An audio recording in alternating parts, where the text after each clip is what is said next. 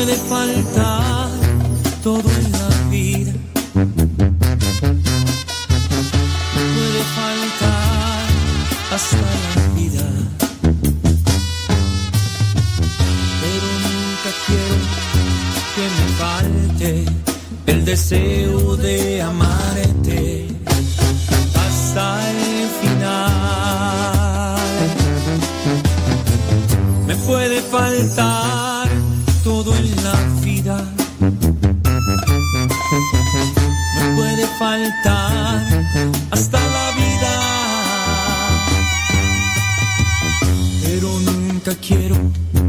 que me falte el deseo.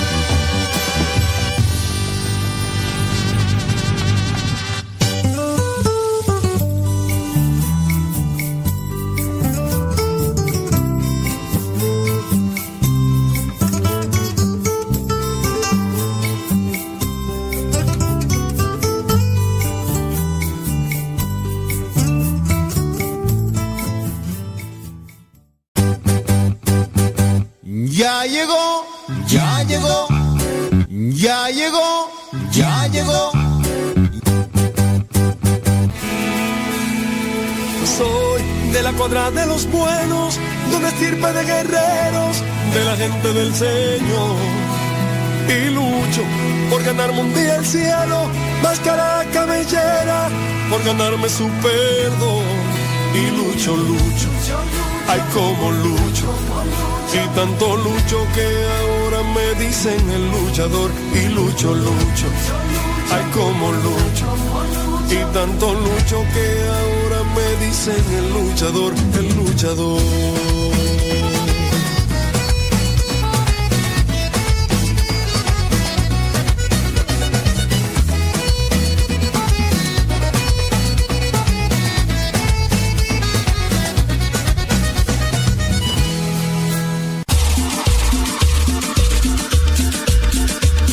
Abuelita, soy su nieto y ya llegué.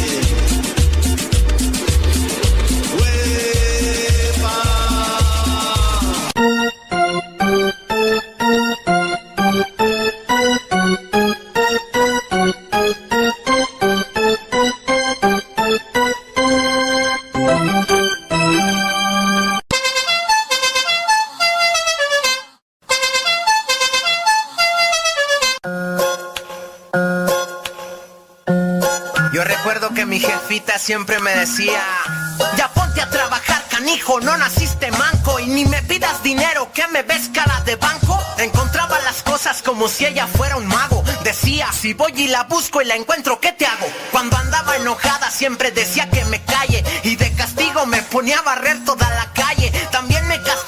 Me ponía a lavar el baño. Mijito es por tu bien, yo no quiero hacerte daño. También decía, no me contestes que soy tu madre y si quieres permiso primero ve y dile a tu padre mientras vivas en mi casa y duermas bajo nuestro techo. Respetarás las reglas y harás algo de provecho. Te pones a estudiar, a trabajar o a lo que sea y limpias tu recámara que se mira bien fea. Y cuidadito con eso de nunca hacerle caso, porque al descuidarte te lanzaba un buen guarachazo. Si quería ir a una fiesta siempre me decía esto, te llevas a tu hermano si no tú tampoco vas. Cuando estaba chiquito pensaba cómo la detesto, apenas salía de mi casa y preguntaba ¿dónde vas? Se aventaba sus buenos caldos en el calorón y me mandaba con la vecina pa' cobrarle el labón. Decía que en sus tiempos y a mi edad ya trabajaba, limpiaba, trapeaba, cocinaba y planchaba. Todos sus regaños nunca los voy a olvidar. Ya ponte a hacer algo, estás todo el día en el celular. Cuando empezaba a llover siempre gritaba que la ropa. Ya quisieran otros pobres tener un plato de sopa. Eso siempre decía cuando no quería comer. Ahorita que lleguemos a la casa vas a ver. Empezaba a regañarme y siempre se equivocaba. Yo me soltaba riendo, yo tiraba. Pa' que no me regañara, decía lloro y me salgo. Te voy a pegar pa' que de veras llores por algo. Casi no entiende muy bien la tecnología, pero siempre me sacaba la garra ya con mi tía. Cuando llegaba tarde me decía que no era hotel. Ándele ma, ábrame el candado. Nel, parece que no entiendes, hace más caso el perro. Ya pórtate bien o te llevo al baño y ahí te encierro. Ponte a hacer lo que te dije o te voy a pegar. Debes aprender porque no siempre voy a estar. Yo no sé qué van a hacer el día en que me muera. No más de imaginarlo, ay, ni Dios lo quiera. Ella guardaba bolsas adentro de más bolsas y esas mismas bolsas adentro de más bolsas. Siempre me protegía y me decía, hoy no salgas. Si me quería tatuar, quería que me tatuelas. Yo sé que ya me ama y yo la amo también. Gracias por su regaño, sé que fueron por mi bien. Yo sé que ya me ama y yo la amo también. Gracias por su regaño, sé que fueron por mi bien.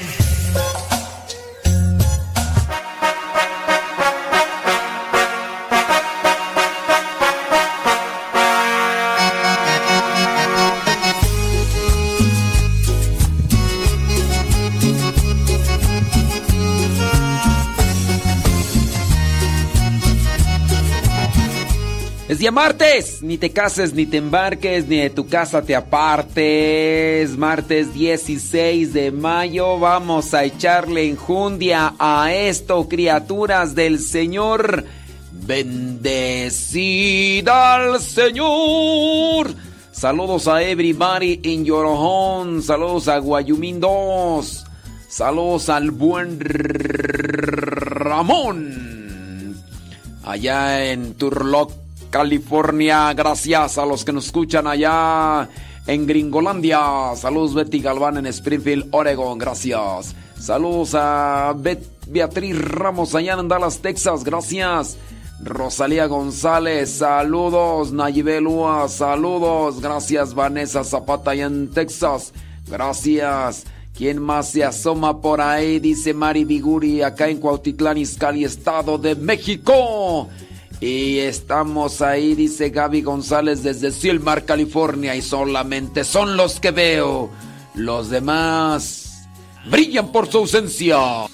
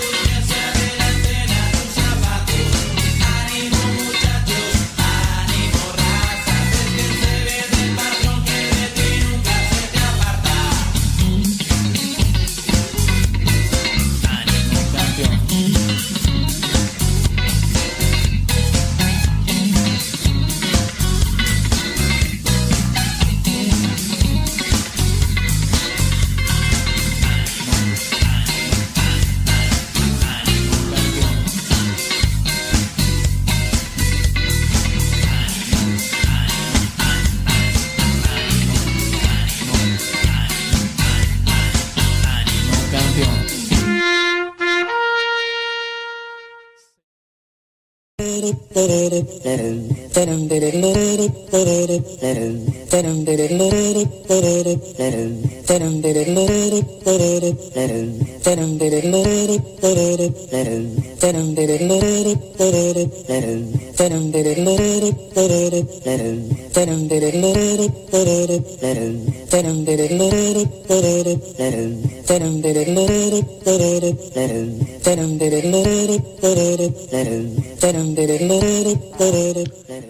Ya estamos aquí al pie del camión.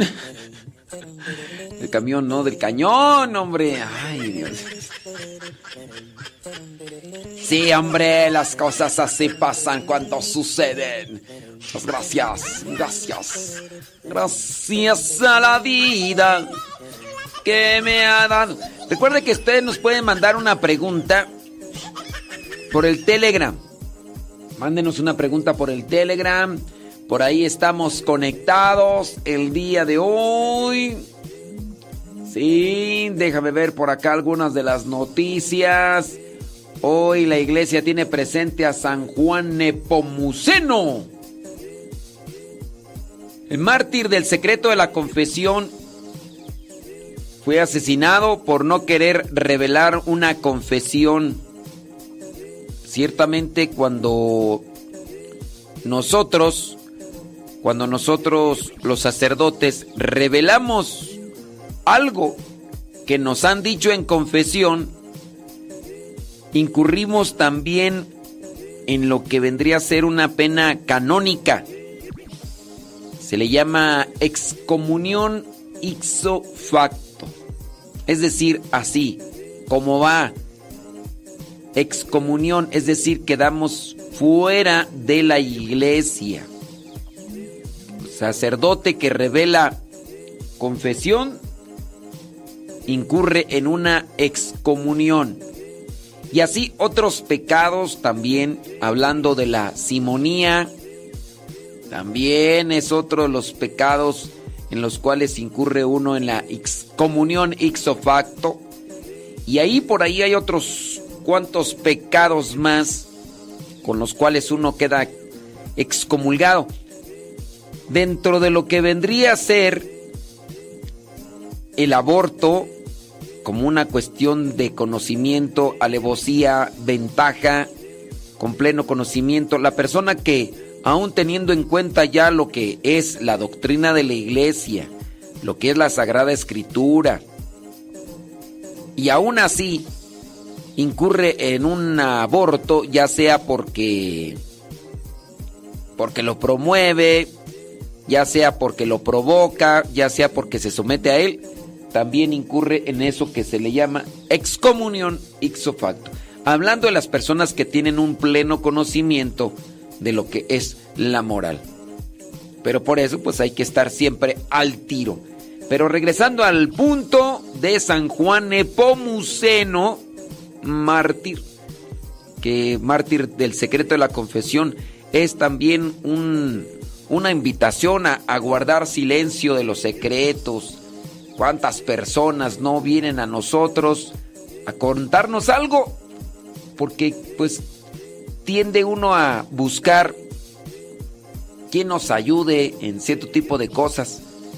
Y entonces alguien te contó algo porque te tiene confianza, porque tenía esas esas ganas de contarlo, porque pues hay algo, hay situaciones pues que hay que sacarlas. Y después no te aguantaste, no te controlaste, no. Y empezaste a decirlo de a poquito en poquito y ya como se fue saliendo poco a poco el tema, dijiste, pues de una vez todo. ¿eh? Y riácatelas. Soltaste todo lo que te habían dicho. El problema está que cuando tenemos una lengua bien suelta, no solamente decimos lo que nos compartieron, le ponemos de nuestra cosecha, le ponemos de lo que le echamos pues más crema a los tacos y ahí está, ahí está la cosa. Ahí está la cosa, hombre. Por eso hay que tener mucho cuidado de cómo hablamos. Fíjese que una persona que no tiene control al hablar es más propensa a caer en ese tipo de pecados de la lengua. ¿Conoces a alguien que habla hasta por los codos? ¿Conoces a alguien que habla hasta cuando está dormida la persona? No, no, no, no, no, no, no, no le para la lengua. Mira, una persona que habla mucho regularmente tiende a tardar mucho en hacer las cosas que tiene que hacer. Digo, a menos de que esté sola. Y si está sola la persona, anda cantando, anda. Y ahí está la cuestión. Cuando nosotros tendemos a ser muy lengua suelta y hablamos hasta por los codos, puede también esto basarse en un problema psicológico. Hay un problema que se debe de tratar. Quizá a lo mejor hay carencia de afectividad, carencia de atención y hay muchas cosas que se deben de atender. Pero sí, una persona que tiende a hablar demasiado, a veces ni come, no deja comer, los trabajos los alarga el doble y o a veces el triple. Lo que podrías hacer en una hora lo haces en tres, cuatro y a veces te alargas más y no terminaste. También a veces provoca muchos malos entendidos, confusiones, porque dice una cosa, dice después otra y entonces hay que tener mucho cuidado. Cuando una persona habla mucho es de tenerle cuidado porque es de las personas que no retienen los secretos, que no retienen lo que se le ha compartido y y pues no, no, no. Hay que ponerle fuá.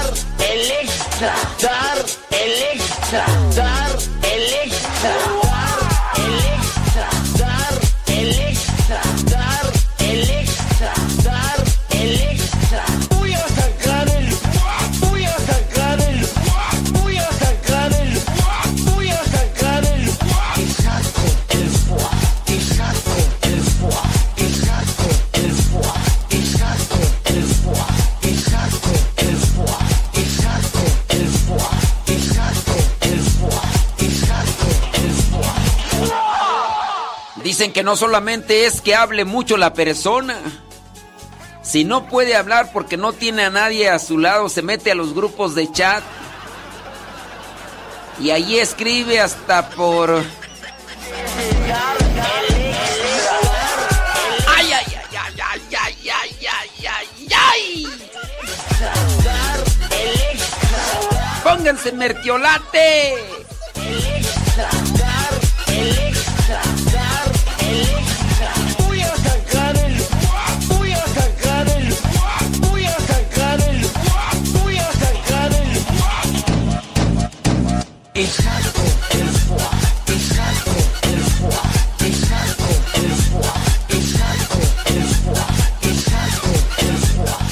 Vámonos con unos consejitos de San Juan Epomuceno, el mártir de la confesión. Es martes, ni te cases, ni te embarques, ni de tu casa te apartes. Martes, 16 de mayo del 2023. Tempranito bailo saca calientito en su canasta para salir con su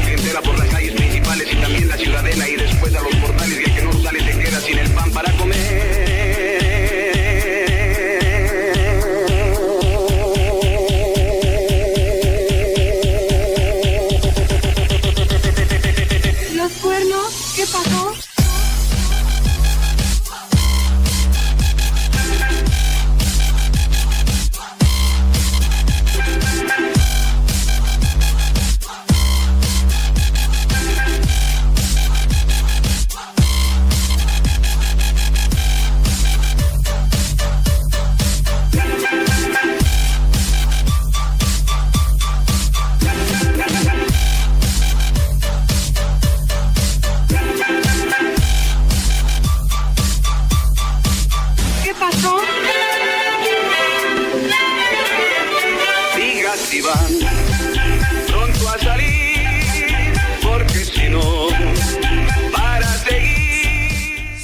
los panaderos, a los que andan repartiendo el pan. Saludos a los que hacen el pan. Saludos a Don Chinto ahí en Boyeros. Nos estará escuchando. ¿Quién sabe si nos estará escuchando Don Chinto? Saludos, Don Chinto. Ahí le encargo un pan. No se va a poder, marchantita.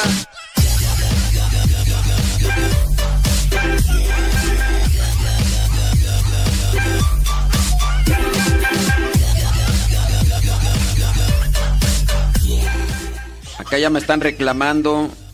Dicen que para qué le pido pan a Don Chinto. Pues no, que no, ya, que ya no iba a comer pan. No, pues, yo, yo no dije que el pan me lo iba a comer. ¿Qué tal si lo pido para compartir? ¿Qué tal? A lo mejor hasta te lo iba a dar a ti que me estás reclamando. Ya mejor no te doy nada.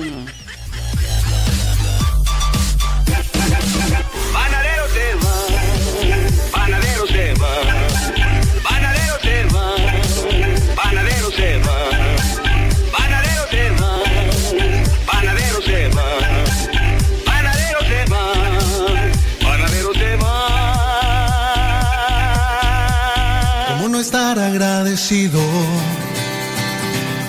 por todo lo que he recibido. Como no estar agradecido, estar agradecido con Dios por todo lo que nos das día con día, momento a momento. Vámonos con esos consejitos de San Juan Nepomuceno, el mártir de la confesión.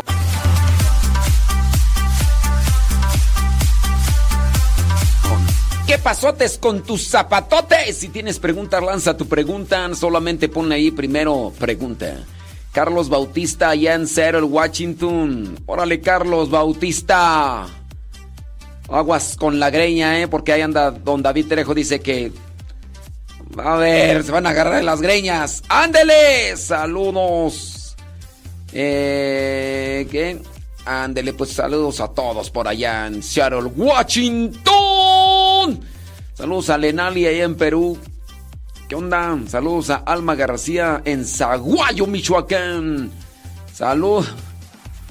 Eh, Me, me equivoqué, Lenali, me equivoqué. Saludos hasta San Luis Potosí, Adela Reyes, gracias. Muchas gracias. Saludos a Carmen Avillamena, allá en Los Ángeles, California. Saludos a Yair, qué bueno. Chenle ganas. eh. Saludos a Herme González allá en Austin, Texas. En Austin, Texas. Eh, Fallita Jiménez dice. Fallita, que no era Fellita. Era Fellita, ya le cambió, ya, ya, no era Fellita Jiménez, no, ¿para qué le cambias? ¿Para qué le cambias, hombre? Allá los de Seattle, Washington, ya pronto los veo. Ya pronto los veo, a ver si entienden, mozo, con tus cabezones necios tercos. En una palabra, mulas. Mulas.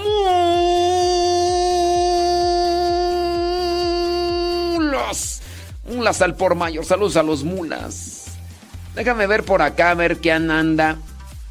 Salud, dice. No, no hay preguntas. ¿eh? Puro saludo, puro saludo ahí. Ya saben, ahí por el Telegram. Mándenos sus comentarios. Dice.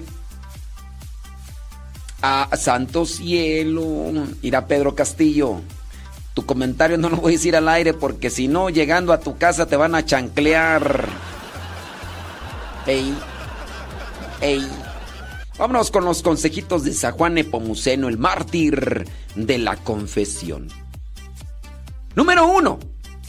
Busca la paz interior. Busca la paz interior. San Juan Nepomuceno valoraba mucho la paz interior, la serenidad del corazón. Paz interior. ¿Qué haces tú para trabajar esa paz interior? Tenemos que hacer algo todos los días para valorar esa paz interior, esa serenidad. Cuando hay paz interior, cuando nosotros tenemos paz interior, nosotros podemos controlar muchas cosas, incluso la lengua. Mm. Ay, ay, ay, ay, ay, ay, ay, ay, ay, ay, ay, agua y más abajo hay lodo. Sí, si hay paz interior, uno puede controlar la lengua. Yo nada más hago un comentario. ¿Será que esos y esas que hablan hasta por los codos no tienen paz interior? Sí, no, hombre, criatura del Señor. Sí, pero es que hay veces que no... Mira, uno puede tener la paz interior cuando la trabaja, cuando hace una buena confesión, cuando aparte de una buena confesión alimenta al espíritu, cuando uno hace discernimiento, uno aquieta las aguas, pero le dejamos puerta abierta, le dejamos la rienda suelta a la loca de la casa. No, no, no, no, no, no. No, la loca de la casa no es la esposa. No, no, no, no. La loca de la casa, a título de Santa Teresa de Ávila, es la imaginación. Esa loca de la casa que hace estragos en diferentes circunstancias, ya sea por cuestiones lujuriosas o ya sea por las suposiciones que siempre se hace la gente. ¿Cuántas de las veces no tienes un conflicto con una persona y la persona anda buscando la raíz del problema, como si encontrando la raíz fuera encontrar la solución. No aplica en las mismas circunstancias que una enfermedad. Para una enfermedad sí hay que encontrar la raíz de la enfermedad, pero no así la raíz de los conflictos. Tienes un conflicto con una persona y tú quieres saber el por qué lo hizo. ¿Qué fue lo que le motivó a hacerlo como si eso fuera a llevarte a una solución? ¿Cuántas de las veces no has tenido una dificultad con una persona y andas buscando por aquí, por allá y a veces ni es verdad y lo das por un hecho? Yo pienso que esta persona ya no me habla porque fulano o fulanita de tal anduvieron armando chismes. De seguro hablaron en contra de mí. De seguro estuvieron diciendo cosas de mí. Mm, yo estoy seguro, yo estoy segura, dicen algunas. Ayer me platicaban de una persona que dicen, oye, dice eh, fulana de tal que el conflicto que tuvo con esta otra persona, que muy seguramente se debió a que fulana y fulano y fulana dijeron chismes y cosas en contra de esta otra persona y por eso la otra persona entró en conflicto. Y ahí se arma tremenda batalla campal. El problema es que aquella persona que supone lo dice. Si ya de por sí hay una gravedad en la que lo supone y lo da por un hecho, después la persona lo da por un hecho, lo supone y lo anda divulgando, de manera que está levantando falsos calumnias.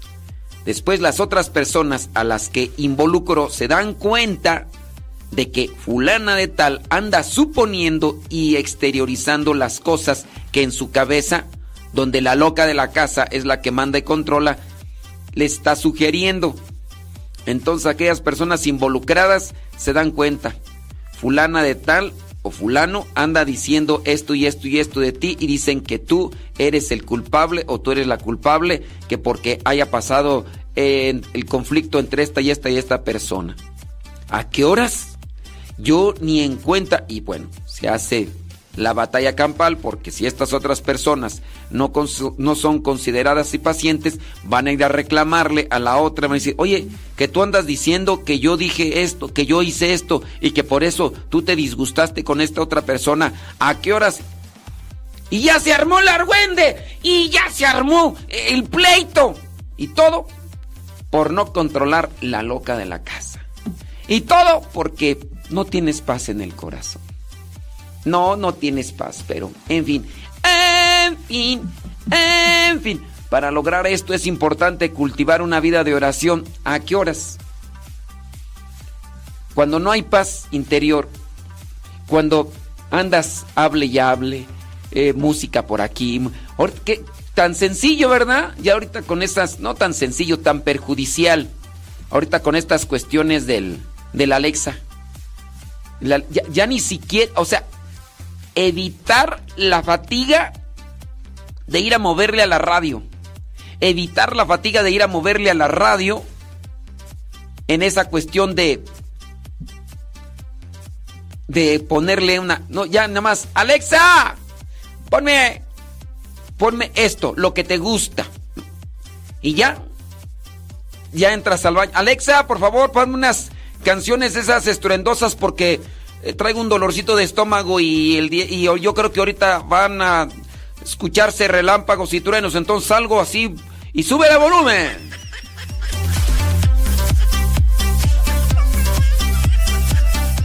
Ocho de la mañana con 30 minutos. Gracias por escucharnos en este martes 16 de mayo. ¿Tienes preguntas? Lánzalas, lánzalas, criatura.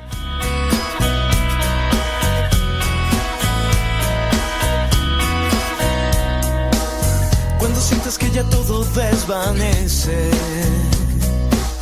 y la oscuridad quiere entrar. No des espacio a la confusión, vive el presente y nada más. Buscas y buscas sin encontrar la situación que feliz te hará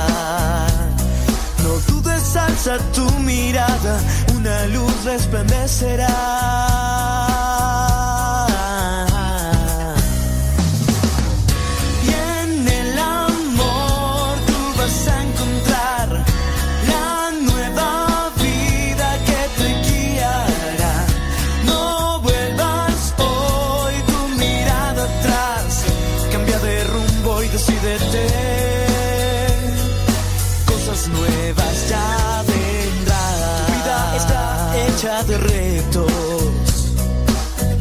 De hoy es tan solo uno más.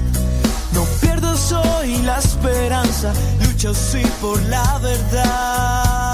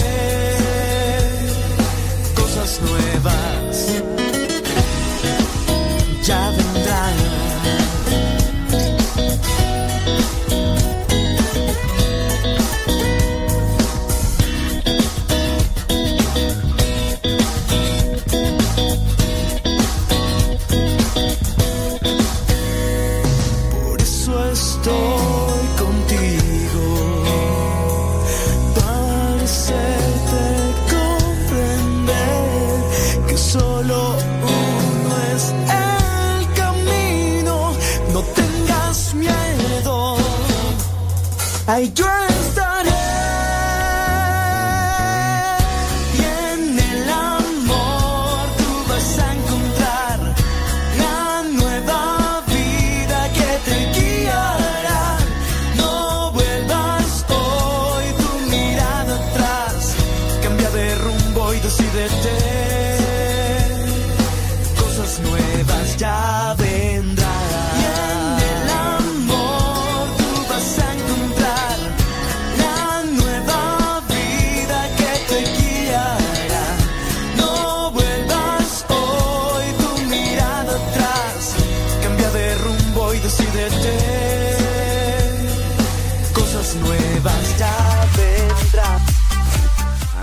gracias, muchas, pero muchas gracias. Déjame ver, dice por acá. Bli, bli, bli, bli, bli, bli, bli, bli, bli, bli, bli, bli, bli, Ándele pues. Muy bien. Estoy queriendo mirar por acá. dice. Si una persona. Una pregunta, dice por acá. Si una persona está a punto de morir y se arrepiente con un corazón contrito, ¿si alcanza purgatorio? Aunque haya matado a muchos inocentes, por favor. Saludos a... No, no, no, aquí no, cuando, cuando decimos preguntas no decimos los nombres de las personas, ni tampoco saludos. Sí, la misericordia de Dios es muy grande y a pesar de que haya sido la persona más mula de las mulas, la persona más... Pues Dios perdona. Dios perdona a pesar... Y mira, Incluso se llega a decir que en el caso de, de Judas Iscariote, el que traicionó a nuestro Señor Jesucristo, dicen, si él se alcanzó a arrepentir aún cuando se colgaba del lazo donde se ahorcó, pues nuestro Señor Jesucristo pudo haberlo perdonado. Pero pues no podemos tener un conocimiento ni seguridad de si se arrepintió o no. En nuestro corazón debe estar siempre el deseo de que todas las personas se arrepientan. Aún así, cuando la misma persona haya sido la que acabó con la vida de un ser querido, porque qué pensar de aquellos que han acabado con la vida de, de un ser querido. A lo mejor se pueda pensar en que sufran mucho, que tengan un tormento que no se acabe ni se extinga, pero ese no es un sentimiento ni deseo cristiano. Aun cuando nos duela mucho lo que nos hayan hecho, sea quien sea, uno debe de buscar y pensar en el arrepentimiento de aquellos que han actuado mal. Porque el que tiene misericordia para con los demás, también recibirá la misericordia de Cristo. ¡Oh, dale, Tom! Toma, chango, tu virote. Si tú dices, no, yo, es que este asesinó a mi familiar, a mi hijo. Era mi hijo. Pues así, el que tiene misericordia para con los demás, pues también Cristo tendrá misericordia para con él. Saludos a Anabel, Anabel la que asusta allá en, en Querétaro. Saludos a Anabel, la que asusta, dice. Ándele pues. Dice por acá, bli, bli, bli, Ah, es que es comentario, ¿verdad? Bueno, vamos a ver los que tengan ahí preguntas. Saludos a Malena Nabor, allá en Acuiclapilco, Chimalhuacán, Estado de México. Saludos, dice a Mainar Parangán, que, mm, que cumple años. Eh, de todas maneras, si, si nos escucha mm, Mainar Parangán, yo creo que ni nos entiende. Ya con el nombre me dice que no es mexicano. Bueno, espero que hable español. Eh, yo dudo que habrá sacerdotes que nos escuchan. ¿Quién sabe tú? ¿Quién sabe si? es que eh, Painán Marangán, Marachambaracán, no, Mainar Parangán dicen que es padre y que está cumpliendo años y que pero ni nos escucha, yo creo. Yo, yo digo que no. Yo digo que no. Déjame ver por acá. Saludos. Pregunta. Nomás cuando me manden preguntas, sí, que sean claras las preguntas. Dice, ¿cree usted que debemos realmente amar a todos? ¿Cree usted que debemos? Pues e, e, es mandamiento del Señor, digo. O sea, ¿cómo, cómo ponerlo ahí en duda? ¿O es válido no querer tener amistad? No, mira, mira. Una cosa es amar y otra cosa es la amistad. Sí, sí. Ahora, yo pienso que también aquí a nosotros nos hace falta mucho purificar estos conceptos para vivirlos. El no tener claro un concepto nos lleva irremediablemente a no vivirlo. El hecho de no conocer, de no tener claro lo que significa el concepto de la amistad, del amor, uno piensa que eso solamente se queda eh, encasillado en un concepto que a lo mejor te ha vendido el mundo o que te, lo han presentado los demás. Amar a los demás. ¿Qué es, es amar a, los, a todos? A ver, yo, yo, le voy a preguntar a esta persona nada más, nada más así como que a, ver qué conocimiento y qué idea tienes, porque hasta allí mismo uno puede encontrar la respuesta. A ver, yo te pregunto, tú que me estás escribiendo, ¿qué entiendes tú por amar a todos? Para ti, ¿qué es amar a todos? Para ti, ¿qué es amar a todos? Dice, ¿o es válido no tener una amistad? A ver, yo podría preguntarte, ¿tú crees que yo les estoy llamando a ustedes? Ahora, ¿tú crees que yo tengo una amistad contigo? Una, ni te topo ni te conozco. ¿Tengo una amistad contigo? No, no tengo una amistad contigo. Pero por no tener una amistad contigo, en su caso, ¿no estoy llamándoles? Piénsale, o sea, piénsale. Yo, yo voy a dejar ahí y mi cuestionamiento a esta persona que me hace aquí esta pregunta y vamos a ver a ver cuál es su, situación, ¿ok? A ver si me responde. Si no me responde, pues yo tampoco le respondo para que se le quite. Ah, pues me hacen preguntas y luego no me responde, yo tampoco lo voy a responder. Déjame brincar a, otra. Dice... Ok, muy bien. Déjame ver por acá. Eh, en la misa, cuando dice el Padre, dense la paz ¿Se puede dar un beso a su pareja? No. Eso de los besos, no. desear la paz, no se, se deben evitar, se deben evitar saludos familiares. Se deben de evitar ese tipo de saludos familiares. Ahora, tú quieres un fundamento. Sobres, yo te, yo te voy a dar un fundamento. Tienes que leer el documento que se llama Redemptionis Sacramentum.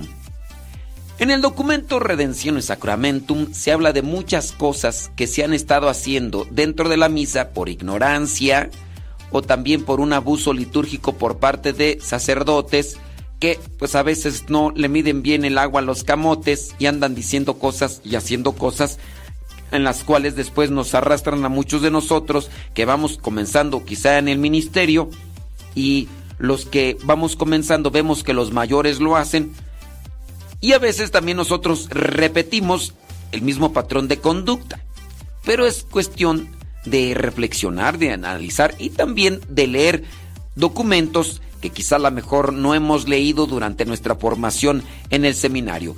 Te invito para que leas Redempciones Sacramentum donde habla claramente sobre esta cuestión de la paz. Eh, por ahí hay otra carta, un documento, aunque no recuerdo el título muy bien, donde habla sobre el sentido de la paz en la misa, evitar evitar expresiones o saludos familiares para el momento de la paz.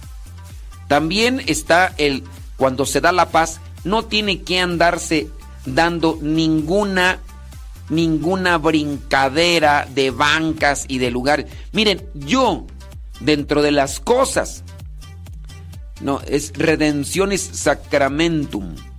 Bueno, búscalo así, ahí lo hacen. Redencionis Sacramentum. Búscalo así por ahí, vas a ver que te va a aparecer la, la opción. Una de las cosas, ustedes van a decir, oye, y de lo de la pandemia, ¿habrá algo que agradecer? Mire, yo agradezco una de las cosas en pandemia. Aunque a ustedes no les parezca, pero yo puedo decir, de la pandemia saco esto bueno. Que se evitaron los saludos de mano. Yo, eso de, llevar las manos al pecho y hacer una pequeña así reverencia como para brindar un saludo de paz a las personas que estaban a tu lado. Ay, vieras cómo, cómo disfruto yo eso. Yo todavía en la medida que se puede, yo ya mejor, nomás así de lejitos, porque eso de que se anda uno eh, dando la mano por aquí por allá y luego deja de eso, hay unos amigueros que hasta truenan cuando se van a dar la paz como si el, saludo tronado valiera el doble. ¿Qué es eso? ¿Qué es eso? Mira, la persona que me hizo la pregunta de, de que, la amistad y que, y, que de que, es... Yo le hice una pregunta, mira, y nada más se me quedó ahí mirando y me dejó en visto. Ya se metió y nomás me dejó en visto. ¿Y así quiere que le responda? Así, así quieres que te responda. Nada más cuando me dejas ahí en visto, cuando... Ah, ah, Respóndeme. Dice una pregunta, respóndeme. Bueno, si hay una de las cosas que yo puedo agradecer de la, de la pandemia es el evitar, el, no, no levitar, no, levitar es cuando se eleva uno, no, el evitar los saludos de la paz de mano. Porque, dice, se me hace muy difícil amar a todos. Esa no fue la pregunta. La pregunta es, ¿qué es para ti amar a todos? No, no te pregunté si te hace difícil o no si te hace difícil. Sí, la pregunta es, ¿qué es para ti amar a todos? No, no, no te pregunté si, te es fácil o te es difícil. ¿Qué es amar? Ponme el concepto de ¿qué es amar a todos? Es, esa es la pregunta, porque me estás respondiendo cosas que, no te pregunté. Y, así no está bien. ponme atención, ponme atención y respóndeme bien para incluso ayudar también a otras personas que a lo mejor pueden estar como tú, eh, más perdidas que las hijos, los hijos de la llorona. Eh, sí, por favor, por favor, por favor, no te hagas que la Virgen te habla. Ándale, escríbele, escríbele. No te estoy evidenciando. Ay, ¿por qué me evidencias? Me estoy diciendo tu nombre. Ándale, ándale, ándale, apúrate, apúrate, ¿no? te hagas ahí. Échale coco, es gratis. Échale coco. Ándale pues. Hay personas que se la pasan brincando de banca en banca. Es más, se salen de su lugar para andar saludando a los demás. Bueno, por ahí está este documento, Redención en Sacramento. A ver si alguien por ahí de los que tienen los dedos sin hacer nada. Es que yo estoy acá mm, mirando las, las, preguntas y los comentarios y al mismo tiempo estoy acá con la de la cuestión de controles y no me puedo poner así a buscar bien sobre las cuestiones de la paz y me dice cómo se llama esa carta que sacó la iglesia con relación a el saludo en la paz puede ser opcional, es decir, si alguien, un sacerdote lo quiere omitir, lo puede omitir y no hay problema. La otra cuestión, en esa carta que lanza la iglesia, el Vaticano, con relación a la paz, dice que los sacerdotes deben de, e, deben de evitar bajarse del presbiterio para hacer, para dar el saludo de la paz a los fieles. No se debe de bajar del presbiterio para dar la paz a los fieles. Y es lo que a veces, muchas veces los sacerdotes pueden hacer. yo en alguna ocasión sí he bajado un poquito del presbiterio para darle el saludo a los novios que se acaban de casar. Aunque ya después se anden peleando, ¿verdad? Pero... Ay, esta gente, de veras. También a veces he bajado un poquito para darle el saludo de la paz, a veces, no siempre, a la quinceañera, porque como la quinceañera está más cercana al lo que es el presbiterio y queda distante de donde están las bancas, hay veces que no le van a dar la, la paz a la pobre nadie, entonces pues ya, como está más cerca del presbiterio, entonces yo me acerco, pero no es siempre, no es siempre. Y, ya, pero sí, con, con, relación al saludo de la paz, eh, deben de evitarse saludos familiares, esos de los besos y todo eso. También, no se debe de andar brincando de banca en banca para andar dando la paz. Se debe dar la paz austeramente a los que se encuentran a su lado sin moverse de su lugar. Sin moverse de su... Arman un desbarajuste arman un desbarajuste estando ahí en la misa y ya brinca para allá. No, deja de eso. Ni siquiera solamente es el, la paz de Cristo. Este, no. ¿Cómo estás, compadre?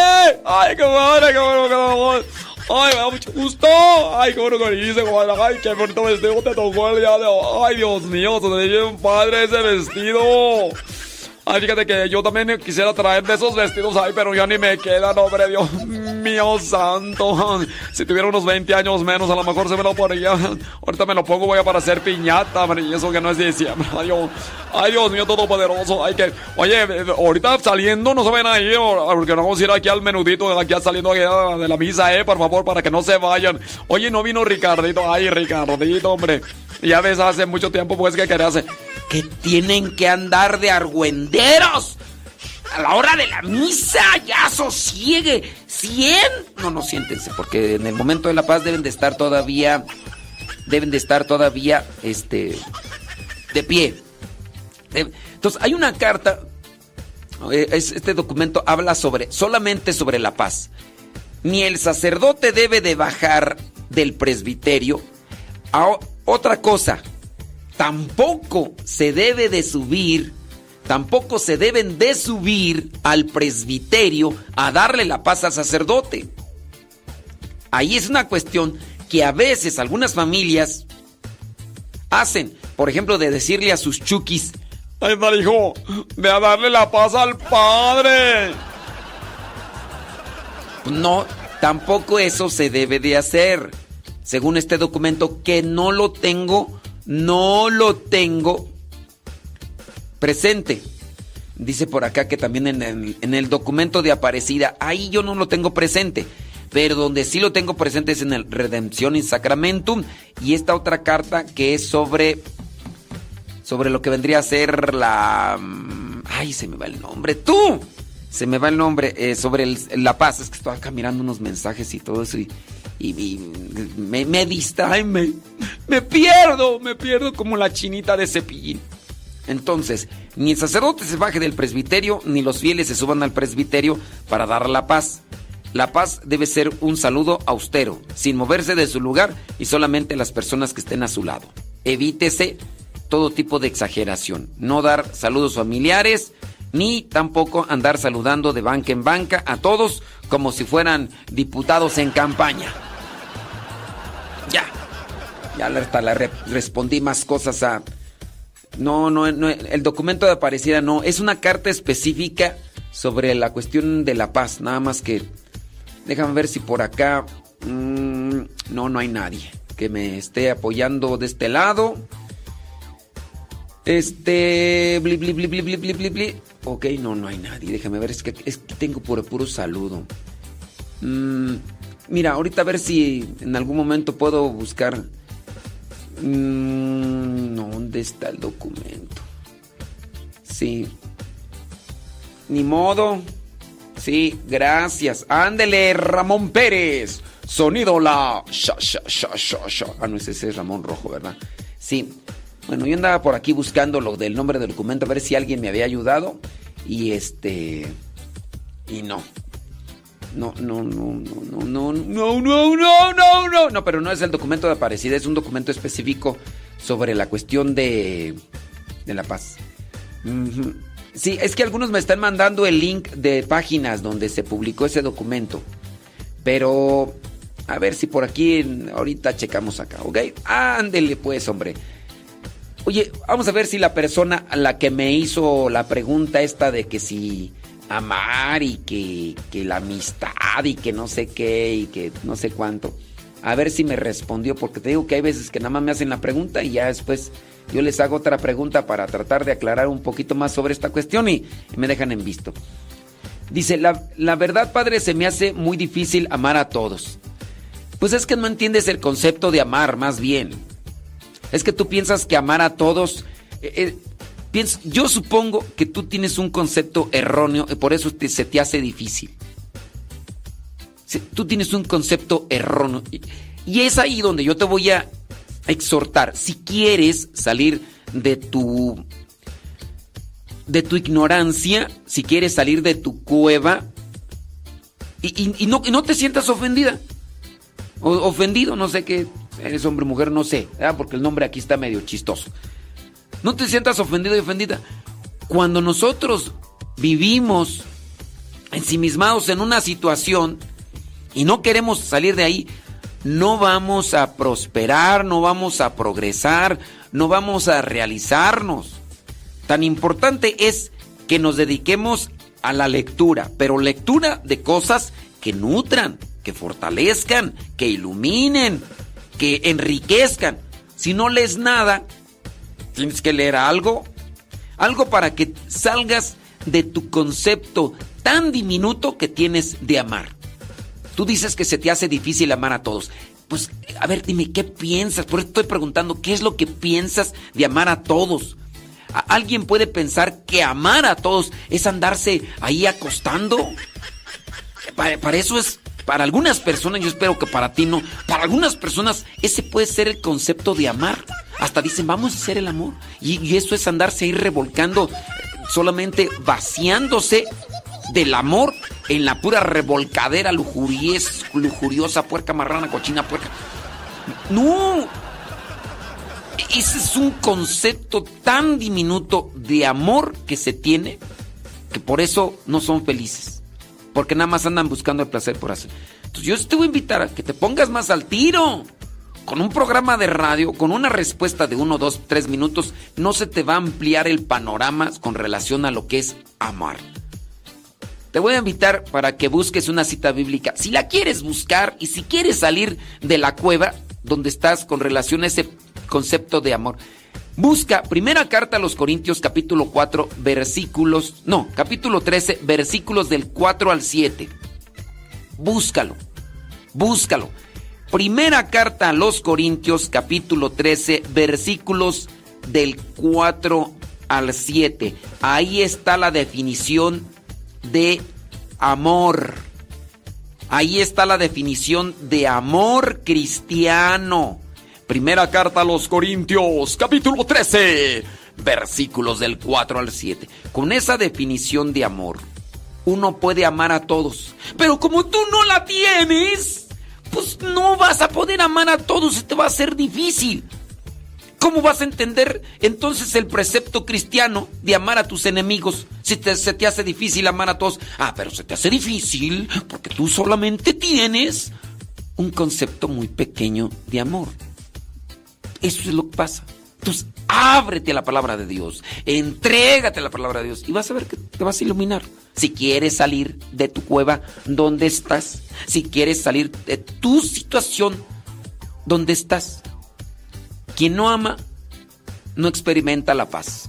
Quien no ama no experimenta la libertad. Quien no ama no se realiza. Y quien no ama no llega al cielo. ¿Así? Así te la pongo. Quien no ama no llega al cielo. Y hay que amar a todos. Incluso a los enemigos, a los que nos persiguen. Y yo no lo digo. Nos lo dice nuestro Señor Jesucristo. porque ¿Qué de bueno saca solamente amar a los que te aman? ¿Qué de bueno saca solamente saludar a los que te saludan? Eso hasta lo hacen los paganos, los que no creen en Dios. Entonces tú, que dices creer en Dios y se te hace difícil amar a todos, nah, pues. Tú ya estás como esos hijos de la llorona. ¡Hijos de la llorona! Más perdida que la china de cepillín. En el bosque de la china, la chinita se perdió. Andabas así tú, peor. Primera carta a los Corintios capítulo 13 versículos del 4 al 7. Si quieres asimilar y vivir ese concepto y precepto del amor, échate ese pasaje al corazón y vívelo. Vívelo. Vive.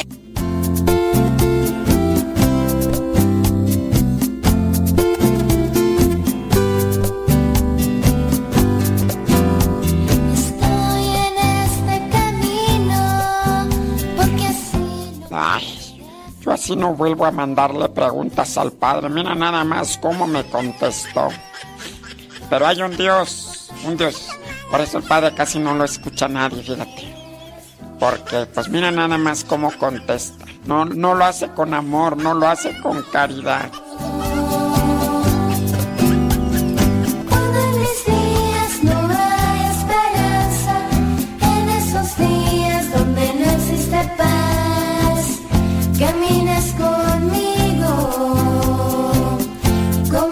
Por acá una persona dice, verdadero amar es tener paz sobre tido.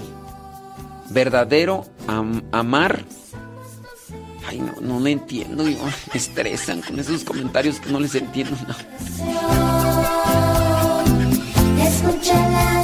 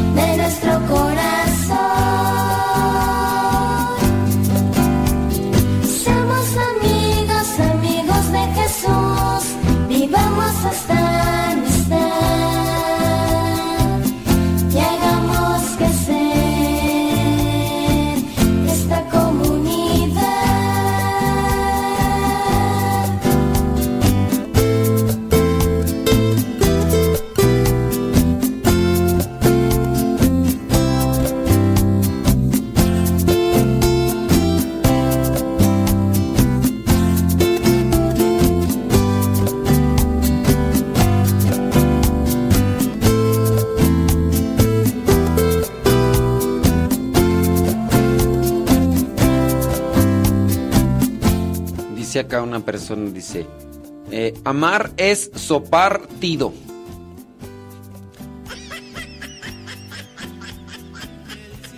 ¿Qué, quiere decir con eso? Amar es sopar tido. Ay, no. Me estresas.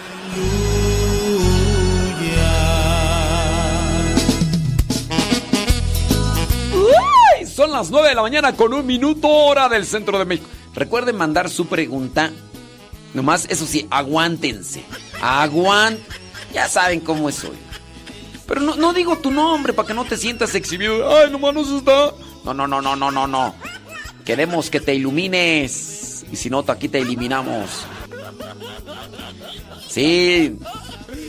¿A dónde? En la dirección de Telegram, arroba cabina radio sepa. Arroba, arroba cabina radio sepa.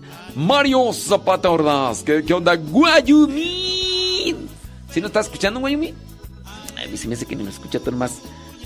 Tú nomás mandas así, este, comentarios de que no estás escuchando y luego, porque luego te mando saludos y me pelas. Dice, tengo una duda acerca de Pentecostés. Dice una persona. Dice, mm, ¿cómo es que yo podría explicar lo del don de lenguas? No, pues el don de lenguas es una manifestación de oración a una forma muy particular que podría estar diciendo algo que podría, en su caso si es original la manifestación. Y se necesita también de un don de Dios, que es el don de interpretación para saber qué es lo que quiere decir. Mira que eso, pues, eh, con relación a hacer e interpretar es... No, no sé si ustedes, este... mm, Déjame ver. Tener el ejemplo aquí. Espíritu Santo, ilumíname. Espíritu Santo, ilumíname. Ah, mira. ¿Cuántos de ustedes no tienen sus niños?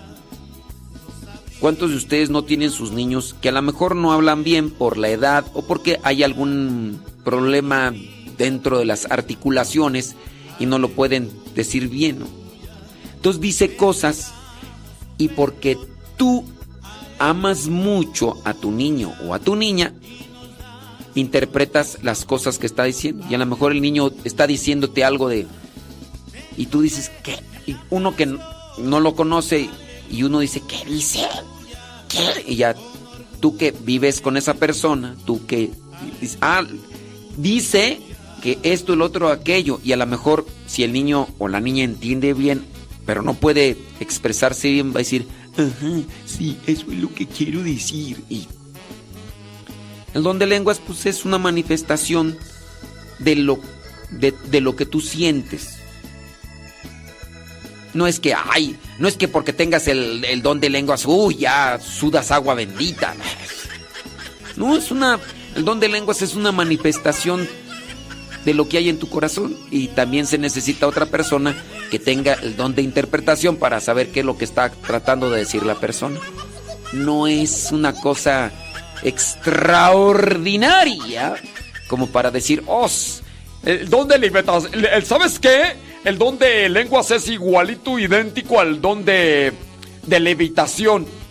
¿estás loco? No, ¿sabes qué era? El don de lenguas es casi así comparable con el eh, don de bilocación. O sea, los dos irá.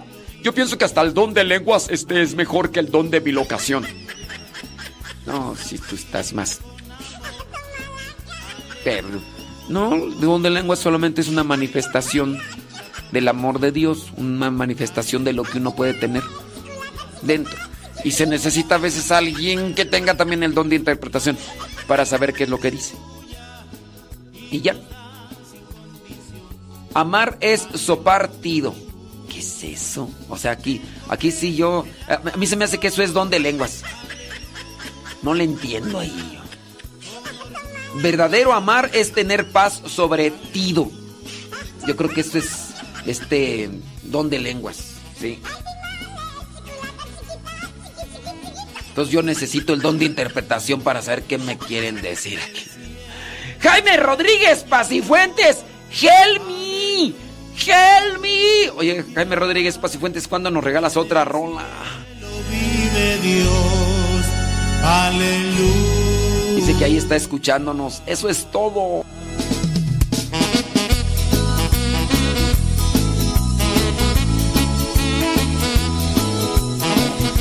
Que si hay un día en el que podríamos recibir el don de lenguas, pues puede ser que lo recibas en un día, pero a lo mejor no es permanente, solamente en el momento. Sí, es, es que está difícil saber quién tiene el don de lenguas. Porque hay muchas personas que lo tienen ahí. Más bien que lo, que lo hacen para llamar la atención. Como si el don de lenguas fuera equiparado al don de sanación, ¿no? Y pues no. No, pues. No hay que sentirnos regocijados por tener dones. No hay que sentirnos regocijados por tener dones. Hay que sentirnos regocijados porque el Señor tiene misericordia de nosotros, aunque no tengamos dones.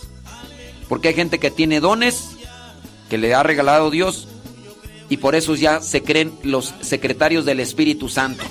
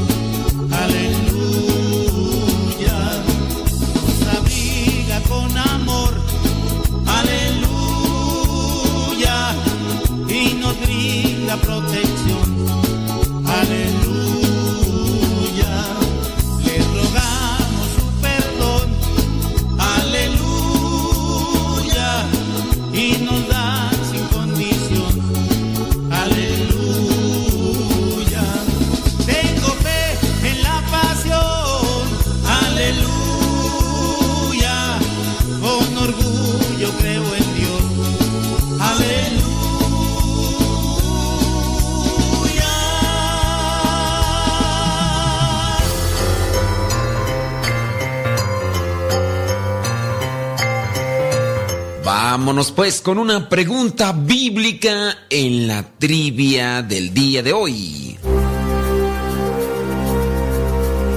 La pregunta es la siguiente. ¿Cuántas personas se convirtieron en la predicación de San Pedro el día de Pentecostés? ¿Cuántos se convirtieron en la primer predicación de San Pedro, en este caso el día de Pentecostés? ¿500? ¿1500 o 3000? ¿Cuántos se convirtieron en la predicación de San Pedro el día de Pentecostés? ¿500? ¿1500 o 3000? Si tú dijiste que se habían convertido 500, pues te equivocaste. Si también dijiste que se habían convertido 1500, pues también te equivocaste. Las respuestas son 3000. Sí, así nos lo da a conocer el libro de los Hechos de los Apóstoles, capítulo 2, versículo 41. Después que el Espíritu Santo vino, sacudió los corazones de los discípulos, de los apóstoles, porque no solamente era de los apóstoles, sino también de los discípulos que estaban ahí reunidos en Jerusalén a puerta cerrada, después de aquellos nueve días de oración. Sí, efectivamente, de ahí comienza también lo que es la tradición de un novenario dentro de la iglesia. Habían pasado ya 40 días y a los 40 días Jesucristo asciende al cielo, pero les dice que estén ahí en Jerusalén. Entonces, Después de estos nueve días viene el primer día de la semana y es cuando el Espíritu Santo llega sobre los apóstoles ahí reunidos, sobre los discípulos. Después de eso se abren las puertas que tenían cerradas. Pedro, San Pedro, comienza a predicar dándoles a conocer la historia de la salvación y comienza a explicarles todos los pasajes del Antiguo Testamento. Y viene así que les exhorta a que se conviertan, a que se bauticen. Y ese día, dice, después de todo lo que es la predicación, viene el versículo 41. del libro de los Hechos de los Apóstoles, que dice, así pues, los que hicieron caso de su mensaje fueron bautizados y aquel día se agregaron a los creyentes unas tres mil personas. O sea, aquellos que hicieron caso. Sin duda habrá quien no hizo caso, pero también quiere decir que había muchas personas. Para poder predicar y hacer que las personas se conviertan, hay que hablar llenos del Espíritu Santo. Y para predicar, hablar de Dios, primeramente hay que hablar con Él.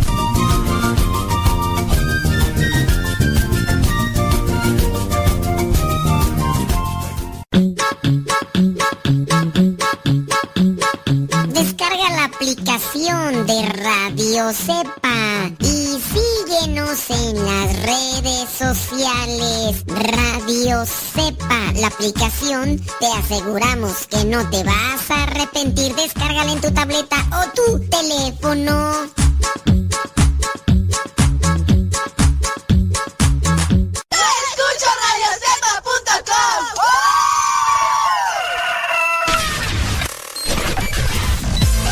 Comparte nuestras publicaciones de Facebook para que más personas conozcan. Radio Cepa, una radio que forma e informa.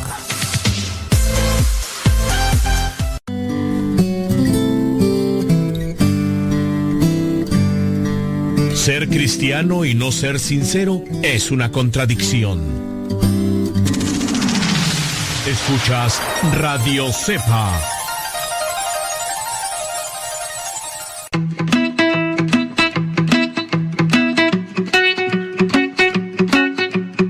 Fiesta del Santísimo Nombre de Jesús es una veneración especial que la iglesia realiza al Sacratísimo Nombre de Jesús debido a su especial poder por sobre todas las criaturas.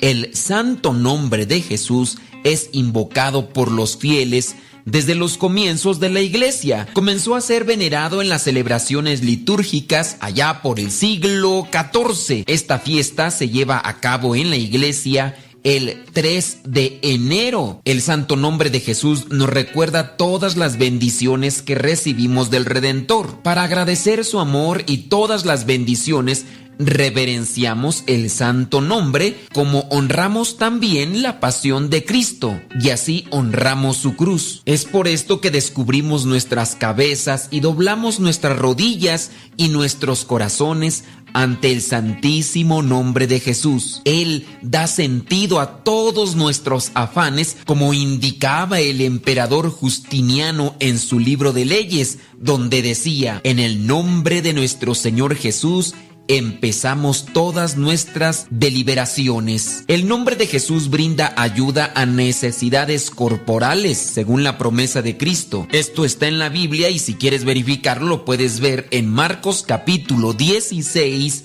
versículo 17. Ahí podemos encontrar que dice, y estas señales acompañarán a los que creen.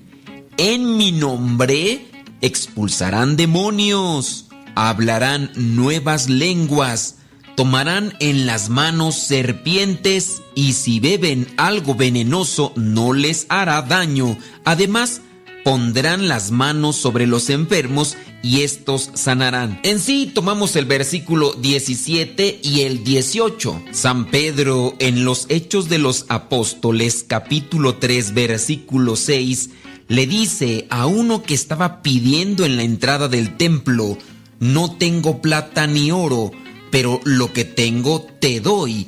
En el nombre de Jesucristo de Nazaret, levántate y anda. Dicho esto, Pedro lo tomó por la mano derecha y lo levantó y en el acto cobraron fuerza sus pies y sus tobillos y aquel paralítico se puso en pie de un salto y comenzó a andar. El nombre de Jesús le recuerda al pecador la misericordia del Padre, del Hijo pródigo y del buen samaritano. También le recuerda al justo el sufrimiento y la muerte del inocente Cordero de Dios. Nos protege el nombre de Jesús de Satanás y sus engaños Por eso el demonio teme el nombre de Jesús, quien lo ha vencido en la cruz. En el nombre de Jesús obtenemos toda bendición y gracia en el tiempo y en la eternidad, pues Cristo ha dicho, lo que pidan al Padre en mi nombre, Él se los concederá. Lo encontramos también en la Biblia, Juan capítulo 16, versículo 23. Por eso la iglesia concluye todas sus plegarias litúrgicas por Jesucristo nuestro Señor. Y así se cumple la palabra de San Pablo que nos dice en Filipenses capítulo 2 versículo 10. Dice así, para que ante ese nombre concedido a Jesús doblen todas las rodillas en el cielo, en la tierra y debajo de la tierra. Hablando de Jesús, nos sentimos iluminados pensando en Él recibimos el alimento de nuestras almas, invocándole encontramos la paz como dice San Bernardo de Claraval. El concilio de León prescribió en el año 1274 una devoción especial al nombre de Jesús y el beato Gregorio X comisionó a la orden de los predicadores para que la pudieran propagar esta devoción. La Santa Sede también concedió a los franciscanos en el año 1530 la celebración de la fiesta del santo nombre de Jesús y el uso se fue extendiendo cada día más. Muchos santos en momentos de aflicción invocaron el nombre de Jesús y en sus vidas encontraron paz. Cuando no te vengan palabras a tu mente en el momento de la oración, Solamente repite el nombre de Jesús. Cuando sientas presencias que vienen a tentar tu alma y vienen a perturbarte con cierto tipo de tentaciones, invoca el nombre de Jesús. Dios en su infinita misericordia sabe cómo actuar y Él vendrá en nuestra ayuda. Bendito sea el nombre de Jesús.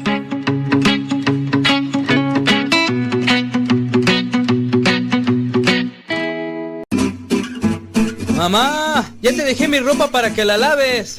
Mamá, ¿no has lavado los trastes? Vieja, ¿a qué horas me planchas la ropa? Las obligaciones del hogar son de todos los que viven en el hogar. Ya lavé mi ropa, ma. Todos los trastes están limpios y barrí la sala. Listo, vieja. Planché todas mis camisas y hasta les remendé los botonazos. Todos los días puedes tratarla como si fuera 10 de mayo, o por lo menos como deberías tratarla. Porque todos tenemos madre, esposa o suegra. Respétalos.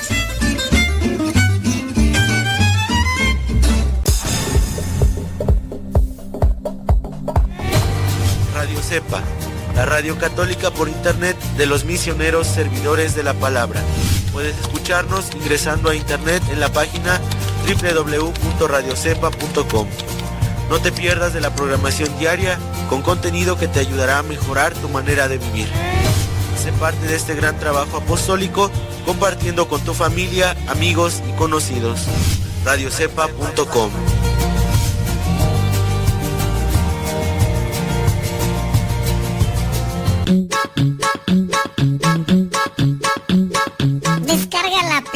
de Radio Cepa y síguenos en las redes sociales. Radio Cepa, la aplicación, te aseguramos que no te vas a arrepentir. Descárgala en tu tableta o tu teléfono.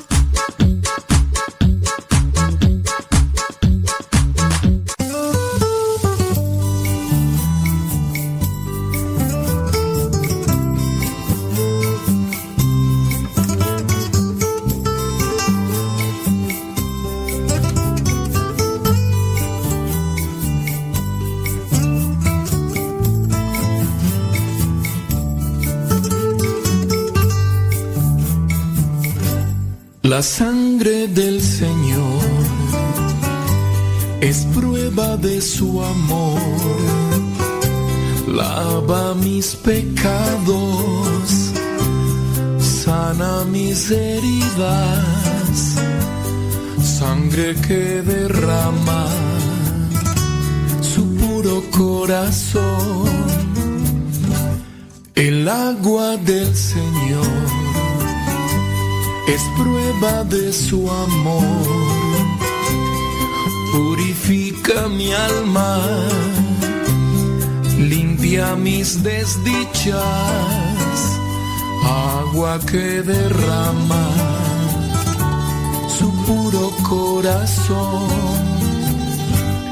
Porque el corazón de Cristo late con misericordia. Cristo tiene sangre y agua viva. Porque el corazón de Cristo es luz en mis tinieblas. Porque el corazón de Cristo es vida eterna.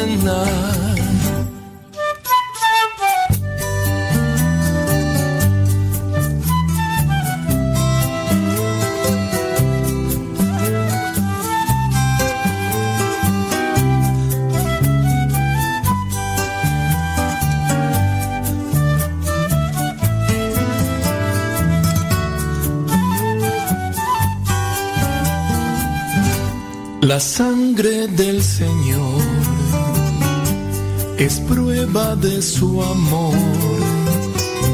Lava mis pecados, sana mis heridas, sangre que derrama su puro corazón.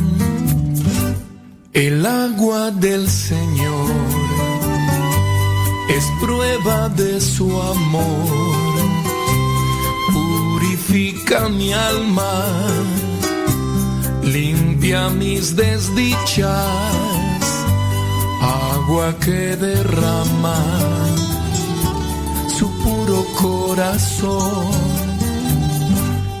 Porque el corazón de Cristo late con misericordia porque el corazón de Cristo tiene sangre y agua viva. Porque el corazón de Cristo es luz en mis tinieblas. Porque el corazón de Cristo es vida eterna porque el corazón de Cristo late con misericordia.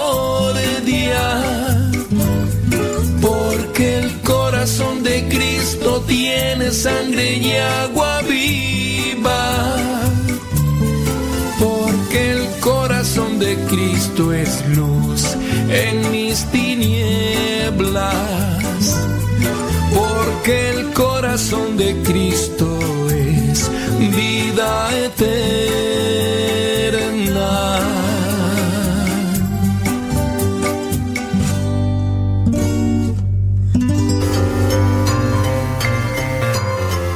¿Ya estás listo para la trivia?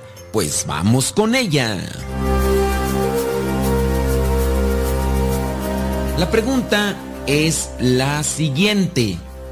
¿Qué profeta del Antiguo Testamento mató a una serpiente viva que era tenida como un dios?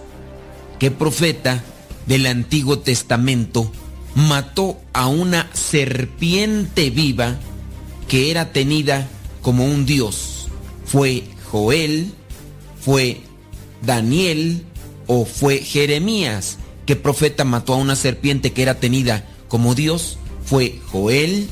¿Fue Daniel? ¿O fue Jeremías?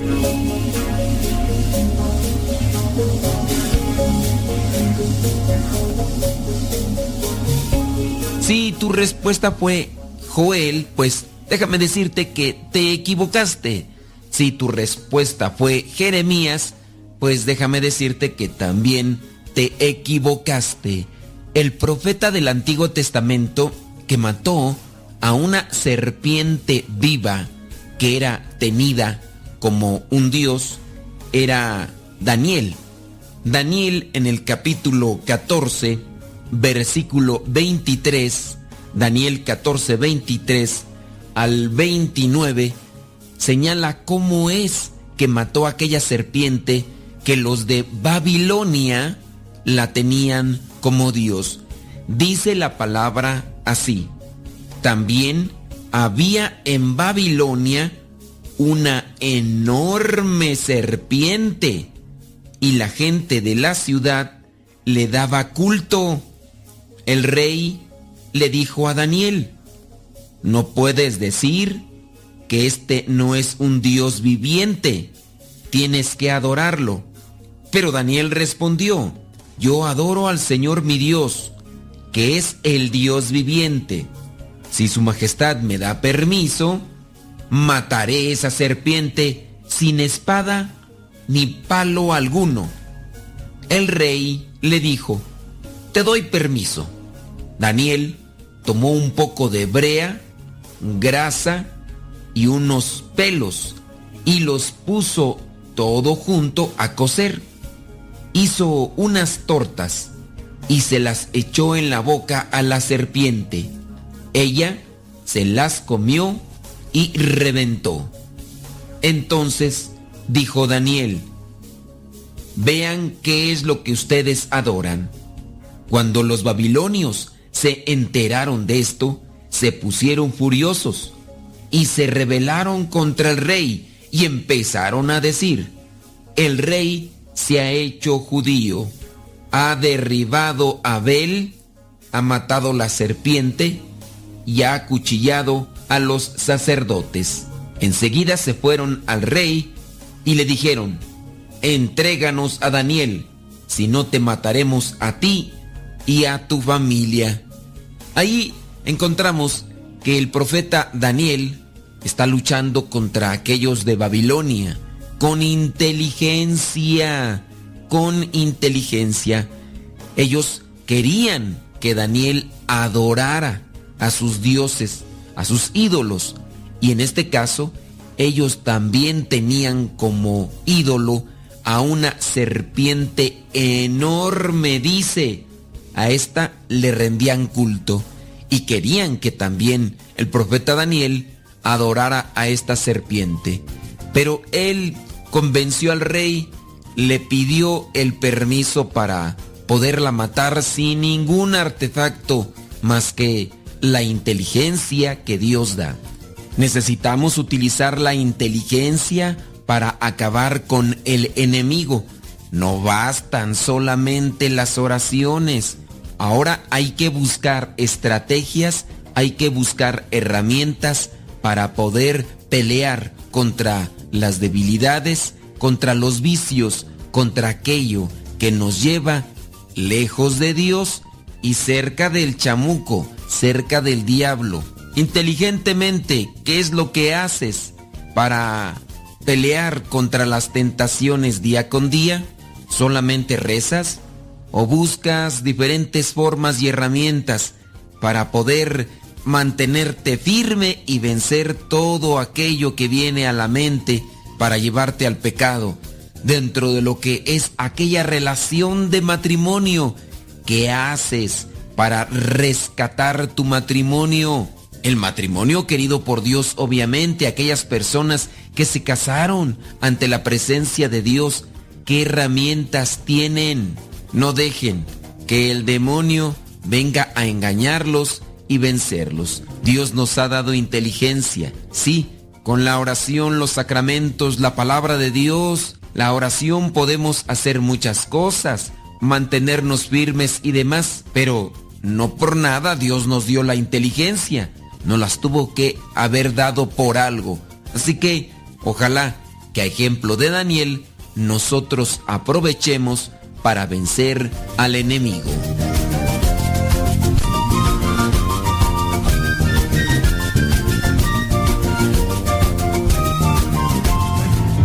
Alexa, pon música de los misioneros servidores de la palabra. Esta es la música de los misioneros servidores de la palabra en Spotify. Justo cuando estaba vacío y creía que no habitabas en mí. Verbo de Dios, amo y Señor recostado en los brazos de su madre. como un infante descansando en el calor del dulce hogar. Espíritu Santo,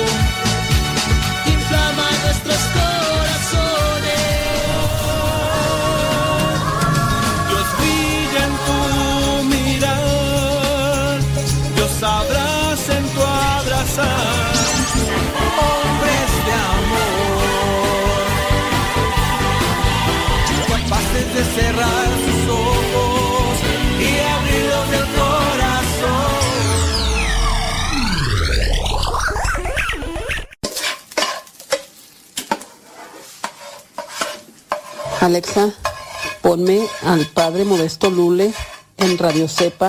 Quiero que me levante el ánimo porque hoy amanecí con las pilas muy abajo. Esta es Radio Cepa, la radio de los misioneros servidores de la palabra. tu palabra y no puedo parar. Lo que me das en ningún lado lo puedo hallar. amor. Mi alma respira meditación.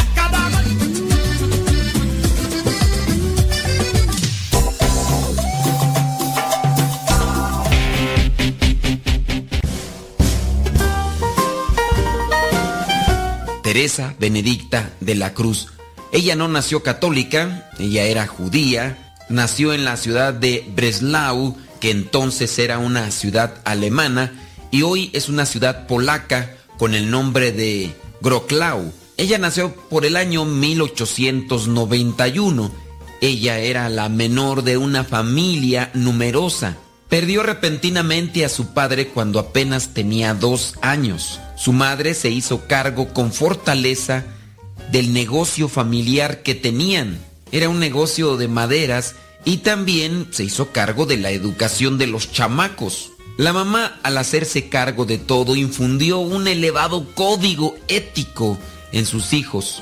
Sin duda, Edith aprendió algunas virtudes que nunca perdería a lo largo de su vida, como por ejemplo la sinceridad, el espíritu de trabajo, el espíritu de sacrificio, de lealtad. Pero aunque se educó en un ambiente claramente judío, la fe era más bien superficial. Ella era muy inteligente y no le tomaba mucho aprecio a la fe. A los 10 años, Edith supo de la muerte de un tío al que quería mucho y acabó enterándose de la causa.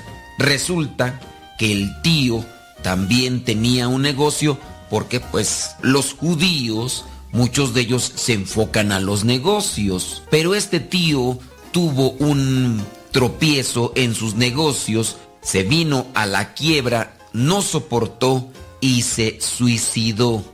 Edith acudió al funeral y el rabino inició la oración fúnebre. La oración fúnebre del rabino en sí era un resumen de la vida del que había muerto. En esa oración también lo que se hacía era realzar las cosas buenas que se había hecho durante la vida, tratando de remover el dolor de las familias y sin que por ello se recibiese ningún consuelo. Edith recuerda que el rabino, en aquel elogio fúnebre como lo conocemos nosotros, llegó a decir, si el cuerpo se convierte en polvo, el espíritu vuelve a Dios, que es quien se lo dio. Esto que había escuchado Edith simplemente no le decía nada. Pasado el tiempo, Edith participaría de un funeral católico y ella llega a decir que su experiencia en ese funeral fue totalmente distinto al que tuvo en el funeral de su tío.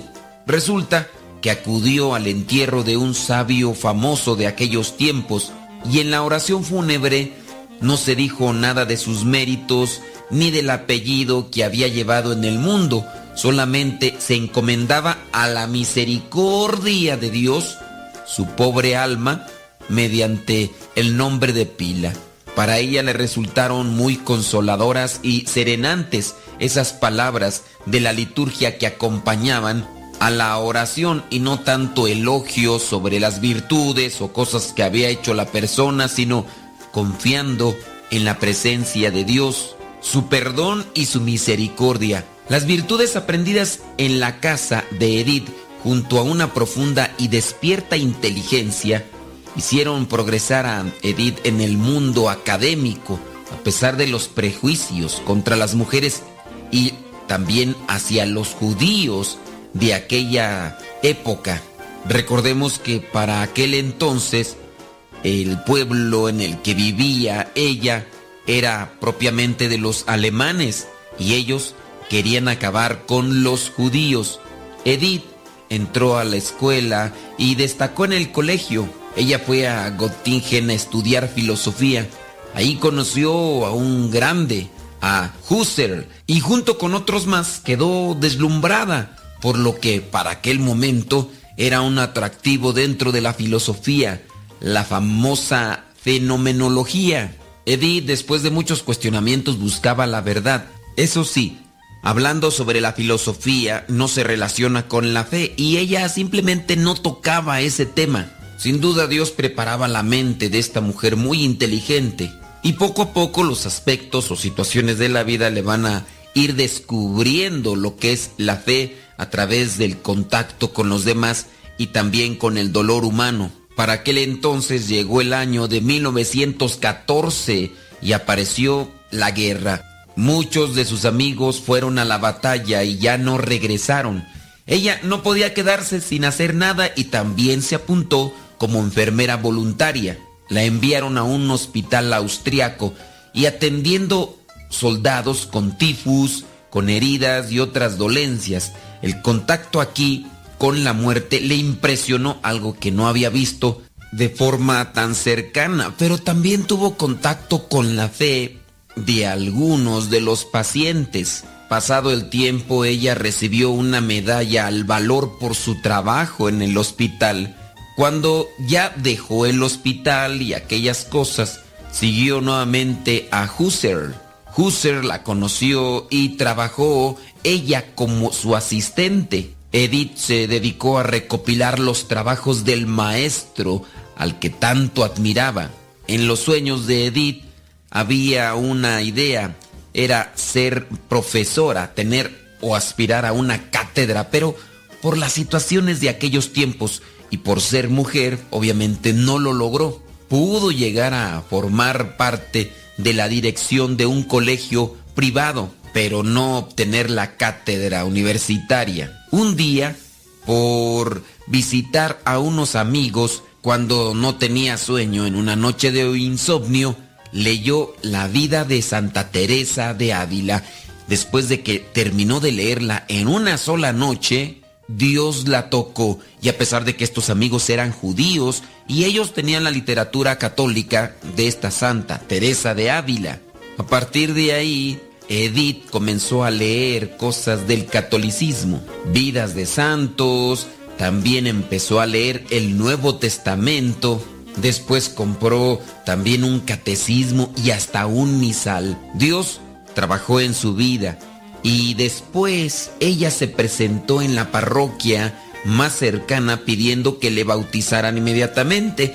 Edith demostró conocer bien la fe, pero había que hacer algunos trámites y se bautizó el día primero de enero del año 1922. Ella en aquel momento se puso el nombre de Teresa Edwin porque su nombre de judía era otro.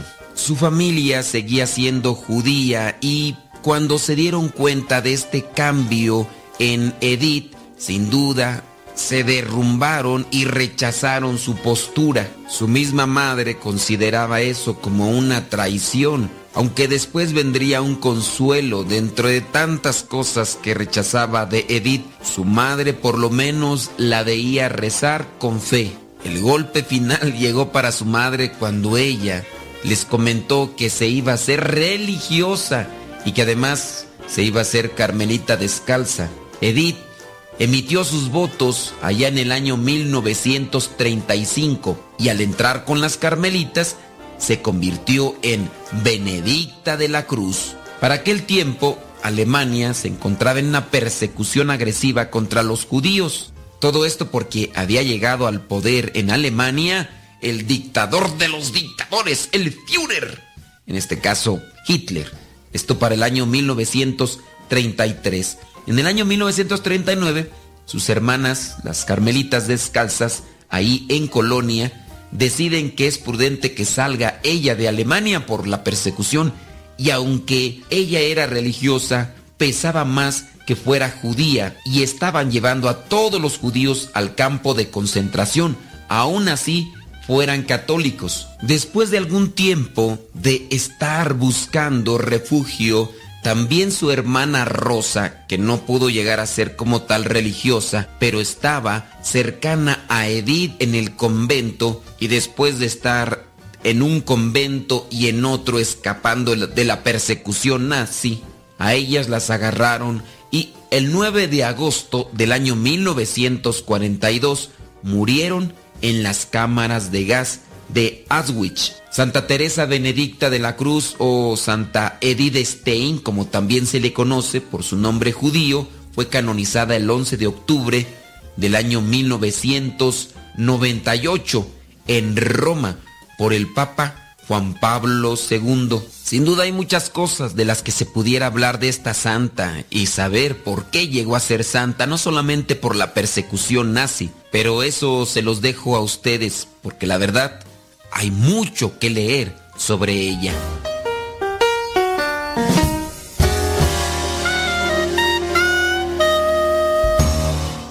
Todo, todo, lo que siempre has querido escuchar en una radio. Música, noticias, educación, información, orientación, compañía. Todo, todo, completamente todo.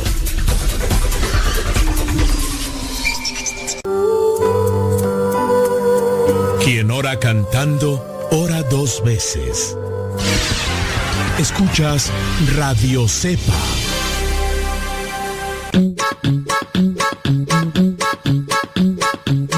Descarga la aplicación de Radio Cepa y síguenos en las redes sociales. Radio Cepa, la aplicación, te aseguramos que no te vas a arrepentir. Descárgala en tu tableta o tu teléfono.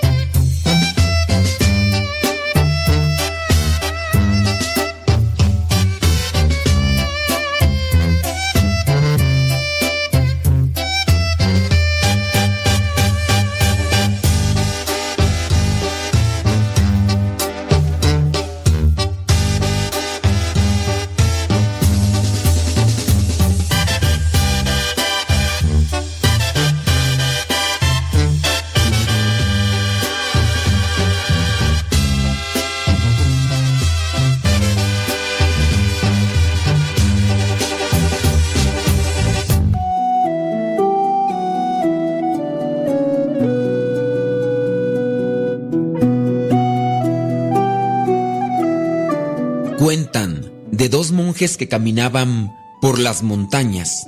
Cuando se aproximaron a la orilla de un río que no tenía puente, se encontraron a una joven mujer con su hijo, que no podían cruzarlo porque la creciente había subido. La mujer cuando los vio les dijo que ellos eran la respuesta a sus oraciones, pues iban a visitar a su esposo que estaba enfermo en un hospital. El más anciano de los monjes respondió molesto que ayudaría al jovencito, porque su religión no le permitía contacto con las mujeres. El más joven de los monjes cargó a la mujer en su espalda. Cruzaron pues el río.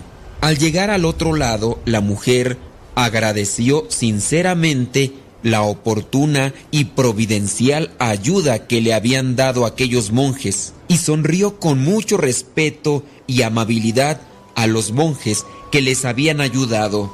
Cuando quedaron solos los dos monjes, el anciano le recriminó al joven. Sabes bien que nuestra religión se nos prohíbe el contacto con las mujeres y tú acabas de tocar los muslos de aquella mujer tan hermosa. El monje joven simplemente encogió los hombros y no contestó palabra alguna. Más adelante, cuando se sentaron a descansar, el anciano insistió con dureza. ¿Te diste cuenta de su sonrisa insinuadora con la que se despidió de ti? Y todo por cargarla en tus espaldas, teniendo contacto con su piel. Y nuevamente el joven monje no dijo nada. Pasado el tiempo y cuando ya entraban al convento, el monje anciano volvió a reprochar nuevamente al joven. ¿Sabes qué? Debes de confesarte por haber tocado a una mujer, porque has manchado tu cuerpo. El joven, ahora sí, se puso más serio. Ahora sí estaba decidido a responder. Le dijo al otro monje, hermano, yo cargué a la mujer solo por tres minutos para ayudarle a atravesar el río y así ella pudiera encontrarse con su marido que estaba enfermo. Solamente tres minutos la cargué. Pero, hermano, tú la vienes cargando todo este tiempo. ¿Por qué no te liberas ya de ella? Si yo manché mi cuerpo, tú has manchado tu mente y tu alma, porque no la has dejado y la traes cargando todavía. Moraleja, de nuestro interior nacen los malos y los buenos pensamientos. Nacen las traiciones, también las infidelidades. En nuestro corazón se gestan los robos, los adulterios, toda cosa mala, pero también toda cosa buena. Si dejamos que la semilla de la cizaña, de la hierba mala, crezca dentro de nosotros, muy pronto extenderá sus ramas, hará que sus raíces crezcan y crezcan, y entonces llegará un momento en el que van a dar su fruto. El doctor Ricardo Castañón Gómez, neurólogo, decía que bastaban tres segundos de consentimiento en un mal pensamiento para que éste se quedara enraizado ahí en nuestra mente y constantemente viniera a ensuciar nuestra mente y también nuestro corazón. Cuidemos con todo amor nuestra manera de pensar. Busquemos llenar nuestro pensamiento de cosas puras y santas. Evita todo audio, todo video, toda lectura que puede ensuciar tu mente y tu corazón. Recuerda que tu boca habla de lo que tu corazón está lleno. Recuerda que si no cambiamos de pensamientos, no vamos a cambiar de manera de actuar. Busca la confesión, busca la reconciliación con Dios y desecha todo aquello que pueda llevarte al pecado. Cultiva en tu corazón y en tu pensamiento la oración y la reflexión. Que Dios siempre sea tu primer pensamiento en la mañana, para que al final coseches aquello que has sembrado.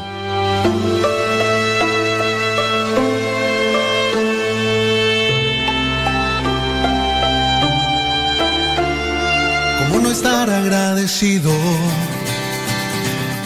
por todo lo que he recibido? ¿Cómo no estar agradecido si ni siquiera he merecido tanto amor, tanto, tanto, tanto amor? A él no le importa cómo sea, cómo vista, cómo me vea, así me ama el Señor. ¿Cómo no estar agradecido por todo lo que he recibido? ¿Cómo no estar agradecido si ni siquiera merecido tanto amor, tanto, tanto, tanto amor? A él no le importa cómo sea, cómo vista, cómo me vea, así me ama el Señor. Si mis esfuerzos se han rendido, una batalla la he. Confortas con tu abrigo, sí, me libras del enemigo. Tanto amor,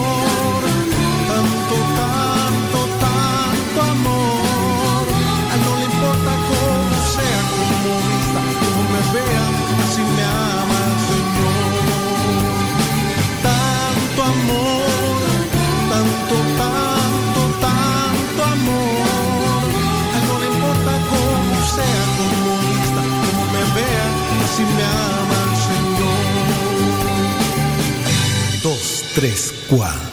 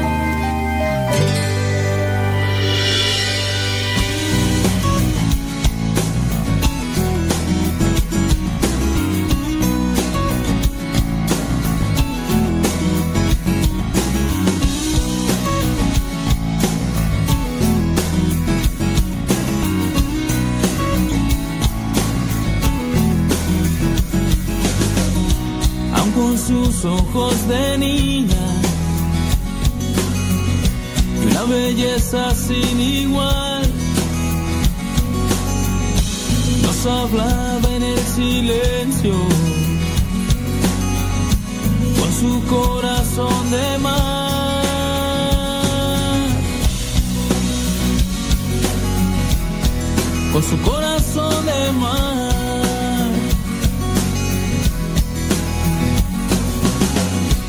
En mi país es morena. Otros dicen que es güerita. Pero lo que yo les digo, no existe mujer más linda.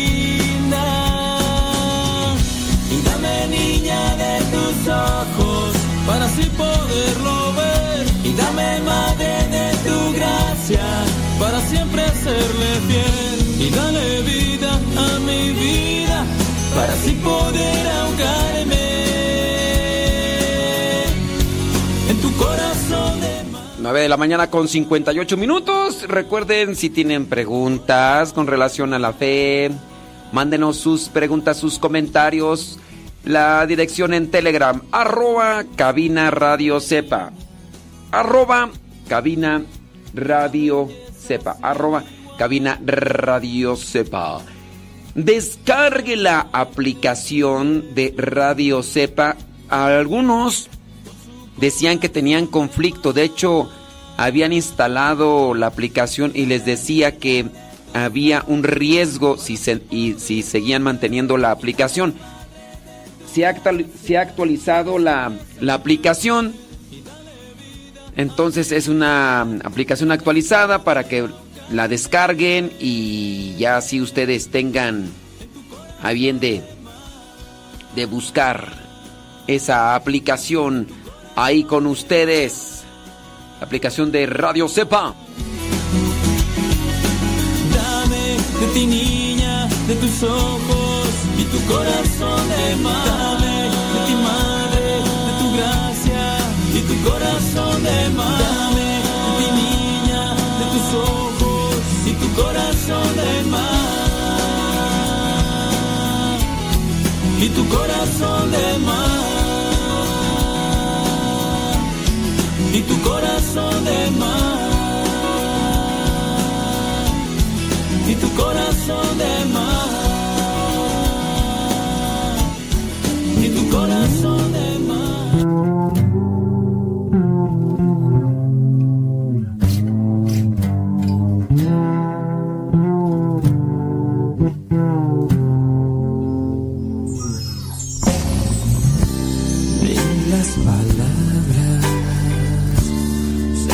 necesitan para expresar mis sentimientos. Siempre comprendes con tu inmensidad, mis ojos muestran todas las veces que me haces soñar en una tierra en la que todos vivamos en paz. Tú eres mi luz, calor puedo sentir, eres mi paz.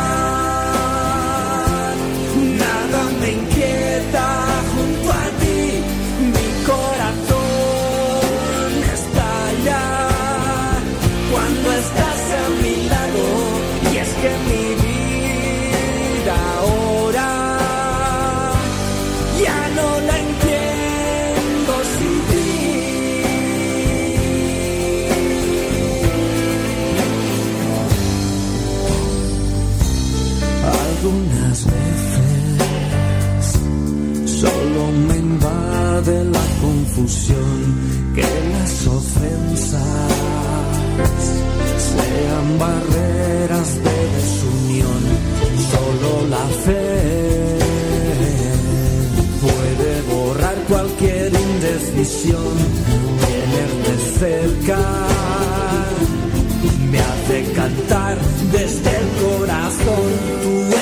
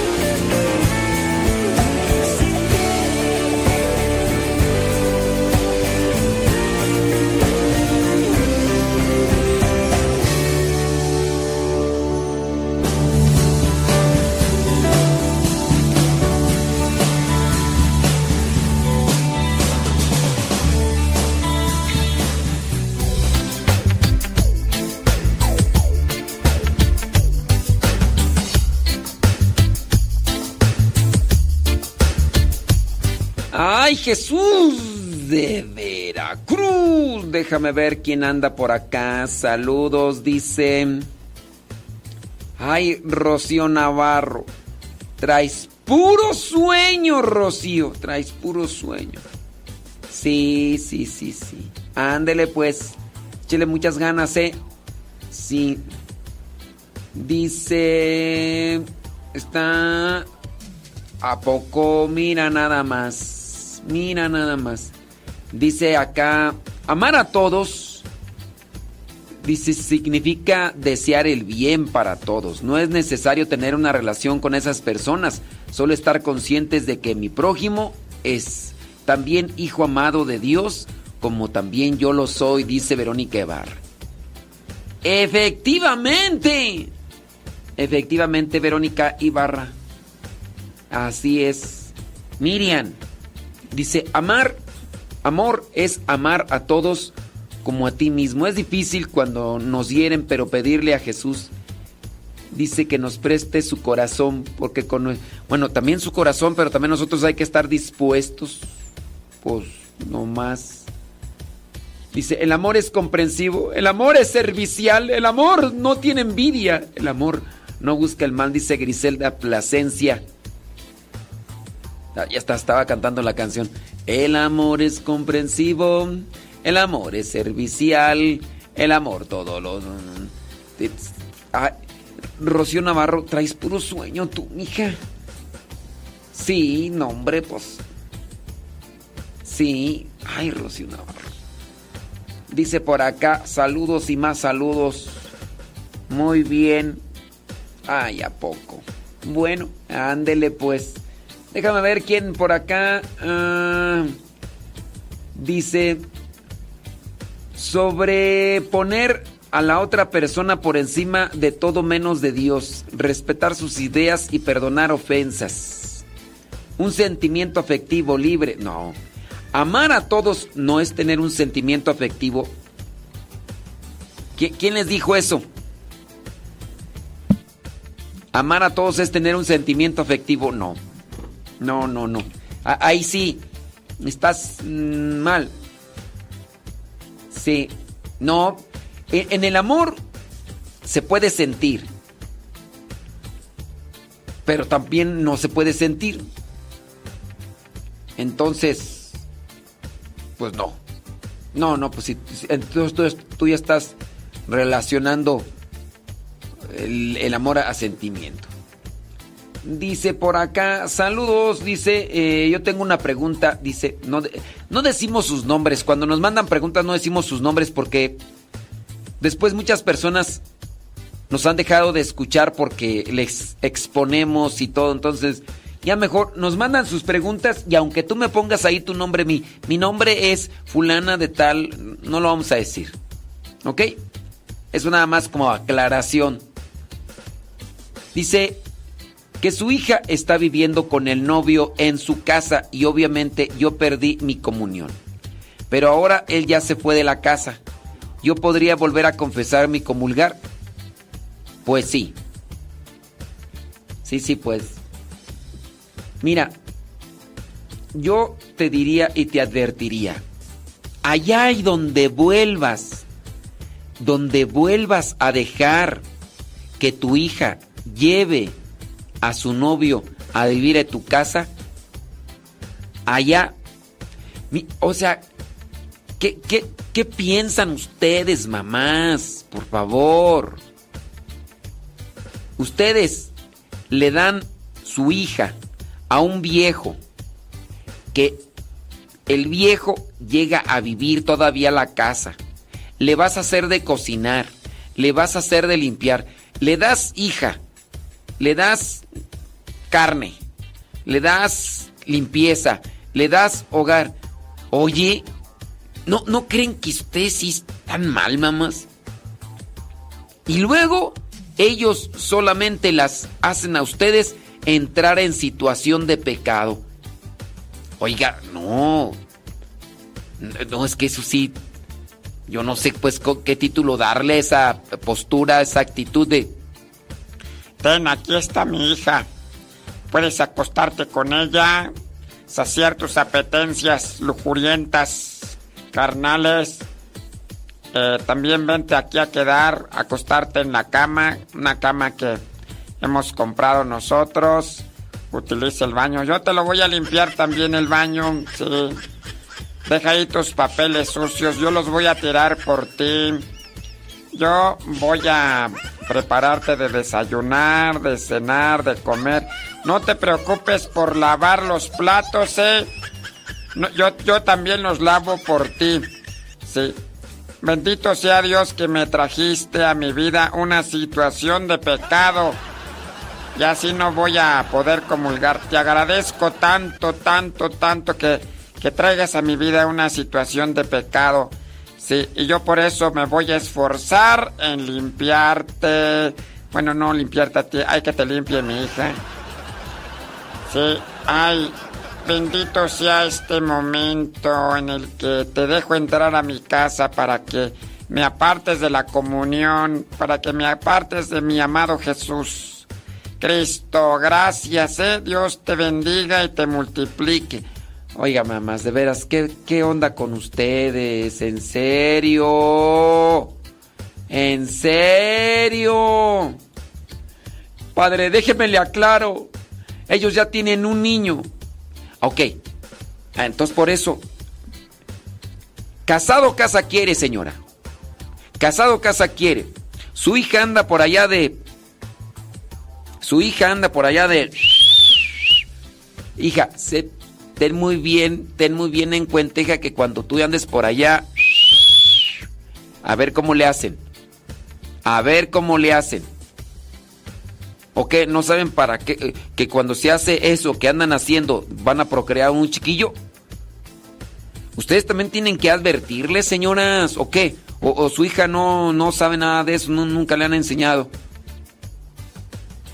Ahora resulta que, pues como la muchacha quedó embarazada, la suegra, la bueno, ni es suegra porque no están casados, ¿no? La mamá de la muchacha le dice al muchacho, pues vente a vivir a mi casa.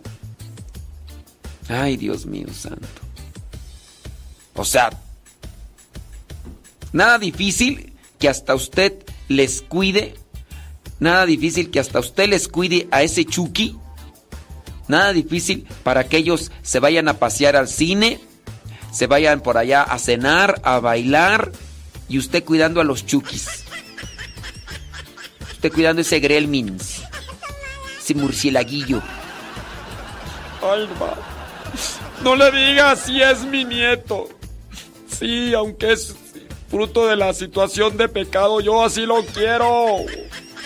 Es mi niño hermoso.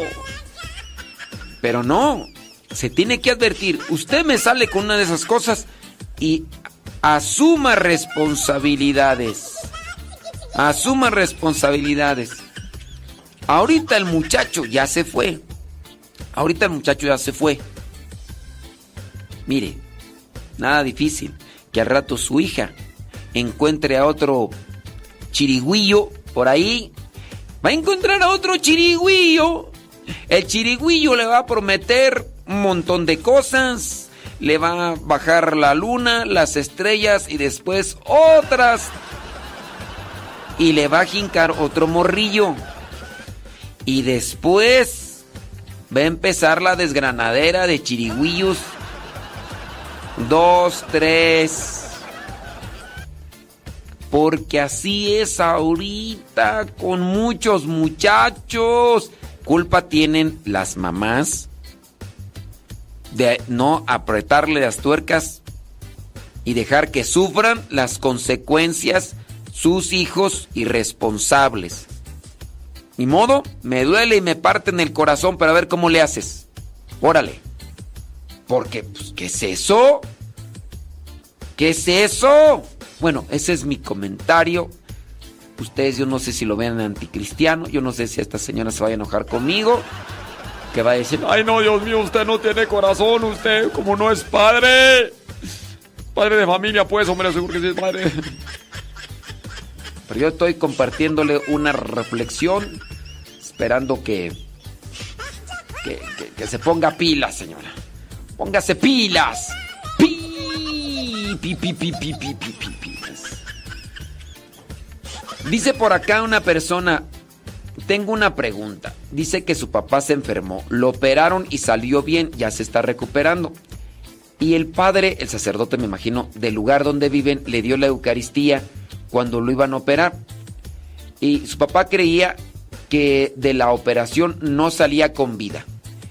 El trato que hizo el sacerdote sería dar la comunión sin confesión. ¿Se puede? No. No, fíjense que pues no, no se, no se puede. O sea, es como ponte ropa limpia sin bañarte. Ponte ropa limpia sin bañarte. Mira, quizá a lo mejor sí te ponen la ropa limpia, pero al final de cuentas está sucio uno. Porque uno no se confiesa. Lo más recomendable... Ah, muy bien. Sí, este, lo más recomendable es que haya confesión. Lo más recomendable es que haya confesión. Así que traten de mirar la manera de que se confiese, si es que se puede confesar. Miren, dentro de la confesión hay veces que los enfermitos no pueden hablar, pero sí pueden mover la cabeza, pueden asentir. A mí me ha tocado confesar a algunos enfermitos que voy y les digo yo, bueno, usted se arrepiente de todos sus pecados cuando no pueden hablar, me mueven la cabeza o asienten. Y incluso algunos que podrían estar incluso hasta aparentemente inconscientes, me les acerco al oído y les digo, usted se arrepiente de todos sus pecados, le pide perdón a Dios. Si en su corazón usted dice, yes, yes, yes, Dios le perdona. Pero tiene que arrepentirse en su interior. Y, ya, pues uno ahí hace un... El beneficio de la duda. Y órale, si no, lo mejor es la confesión. La confesión para que aproveche mejor lo que vendría a ser ese sacramento. Como la ve desde ahí. Dice... Ah, ok, muy bien. Ándele pues, déjame ver. Dice por acá, saludos. Bli, bli, bli, bli, bli, bli, bli. Ah, ok, muy bien. Eso sí es cierto. Saludos, dice por acá.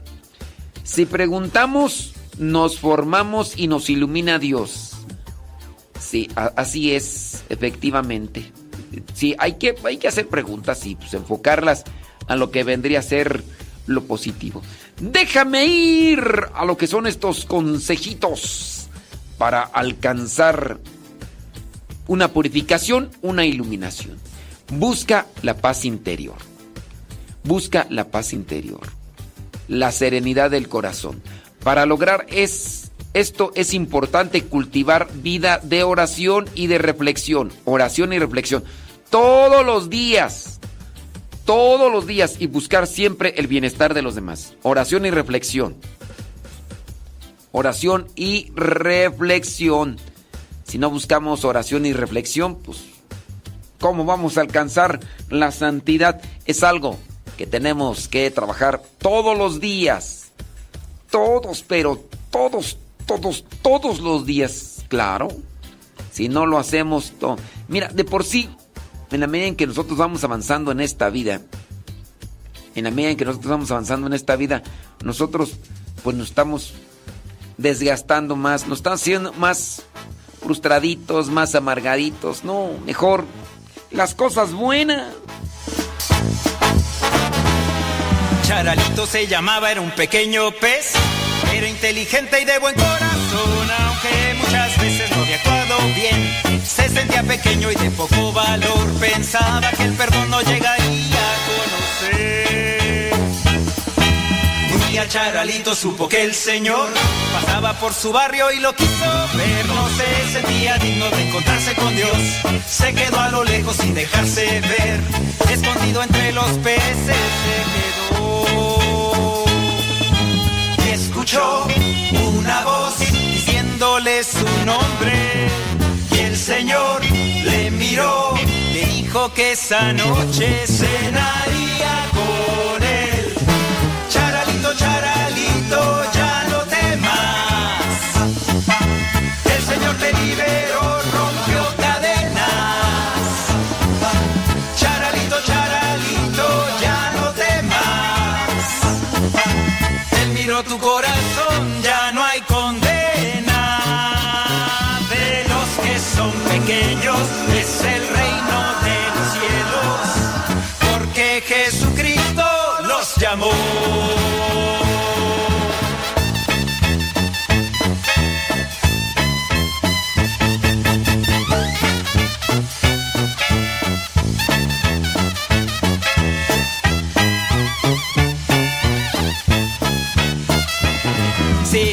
Te sientes como el pececito aquel, lleno de tristeza en tu corazón, Jesús te está llamando, te conoce bien. Todo lo que quiere es darte su perdón, quiere que camines siempre junto a Él. Y escuchó una voz diciéndole su nombre, y el Señor le miró, le dijo que esa noche cenaría con él.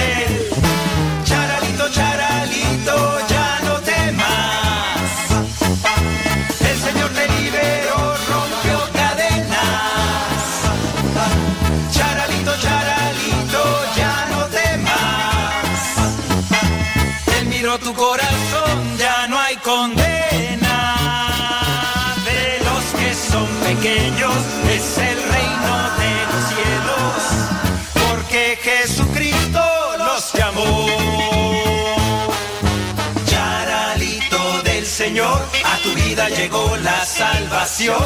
Eres grande en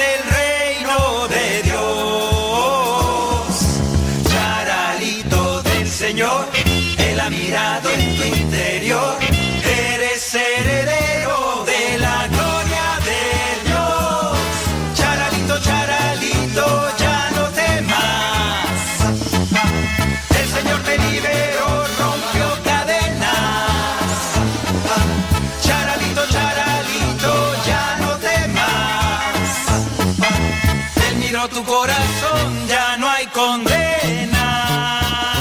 De los que son pequeños es el reino de los cielos. Igual que a Charalito, el Señor Jesús te llama. El Señor Jesús te llama. El Señor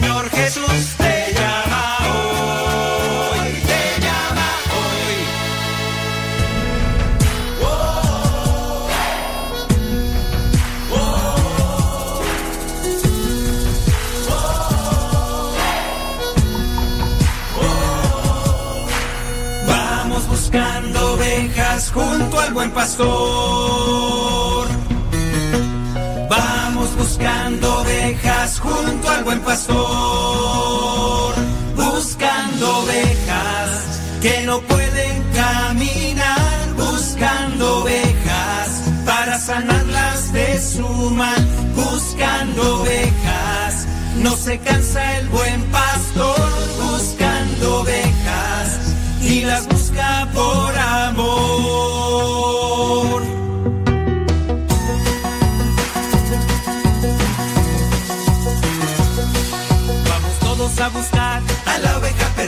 Jesús la quiere hallar para que tenga vida.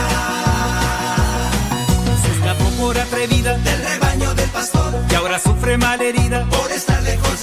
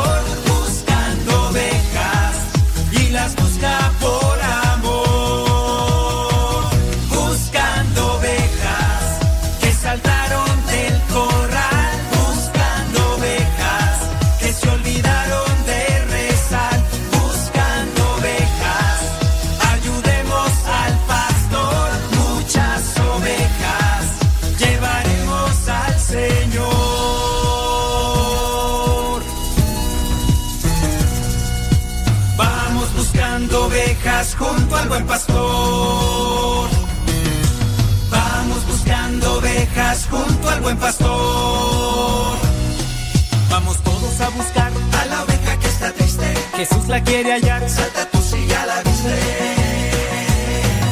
Ella brilla de alegría cuando escucha al buen pastor.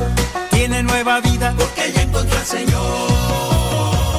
Buscando ovejas que no pueden caminar. Buscando ovejas para sanarlas de su mal. Buscando ovejas. No se cansa el buen pastor las busca por amor. Atrapa la oveja, no le escuches si se queja. Te dirá que es feliz, que no importa si se aleja. Atrapa la oveja para que no se pierda antes de que el lobo la prepare como cena. Atrapa la oveja, dile que le esperan. Que cuando ella vuelve hay una gran fiesta. Atrapa la oveja, abrázala con fuerza, invítala al rebaño. Jesús es la puerta. Buscando ovejas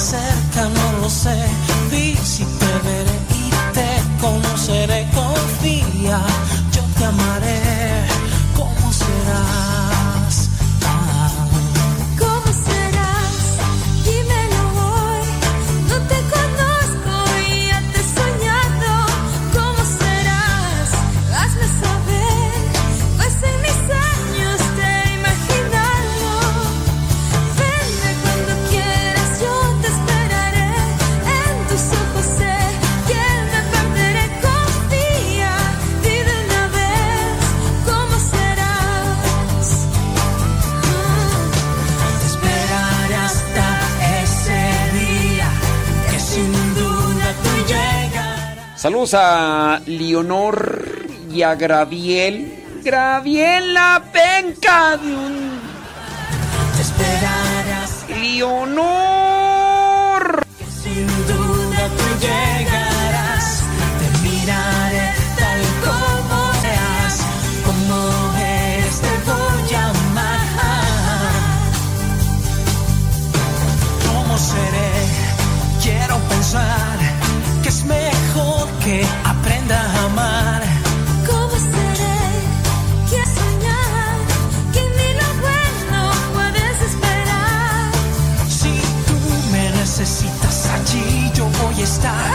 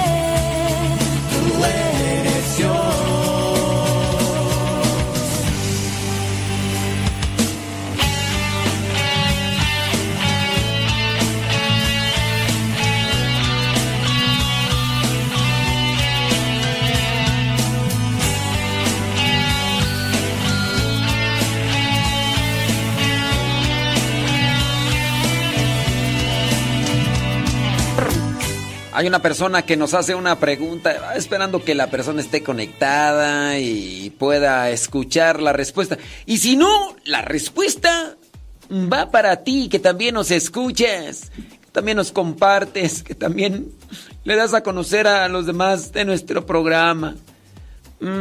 Dice, dice por acá, padre, no es, es correcto, no es correcto. A ver, ¿qué?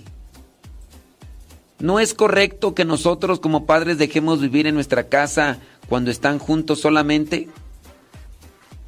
Nosotros como padres estaríamos en pecado. Miren, yo no podría decir si los papás que dejan vivir a sus hijos que están en pecado. Porque ustedes cuando dejan que sus hijos vivan en su casa, pues, sus hijos están en pecado, ¿no? Yo no podría decir si tú estás en pecado. Pero lo que sí tú, en tu caso, puede ser no haces que asuman responsabilidades. Eso es lo que yo podría decir.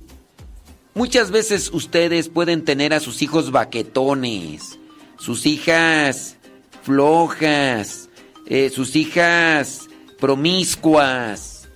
El caso de lo que nos pre- presentaban recientemente, señora que deja que el novio, el amante, el chirigüillo de su hija vivan en la propia casa.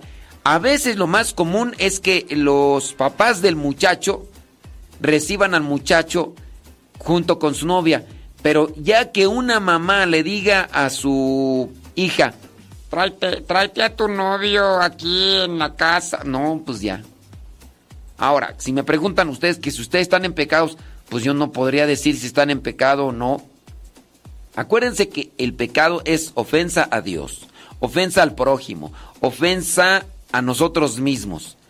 El pecado es darle la espalda a la voluntad de Dios.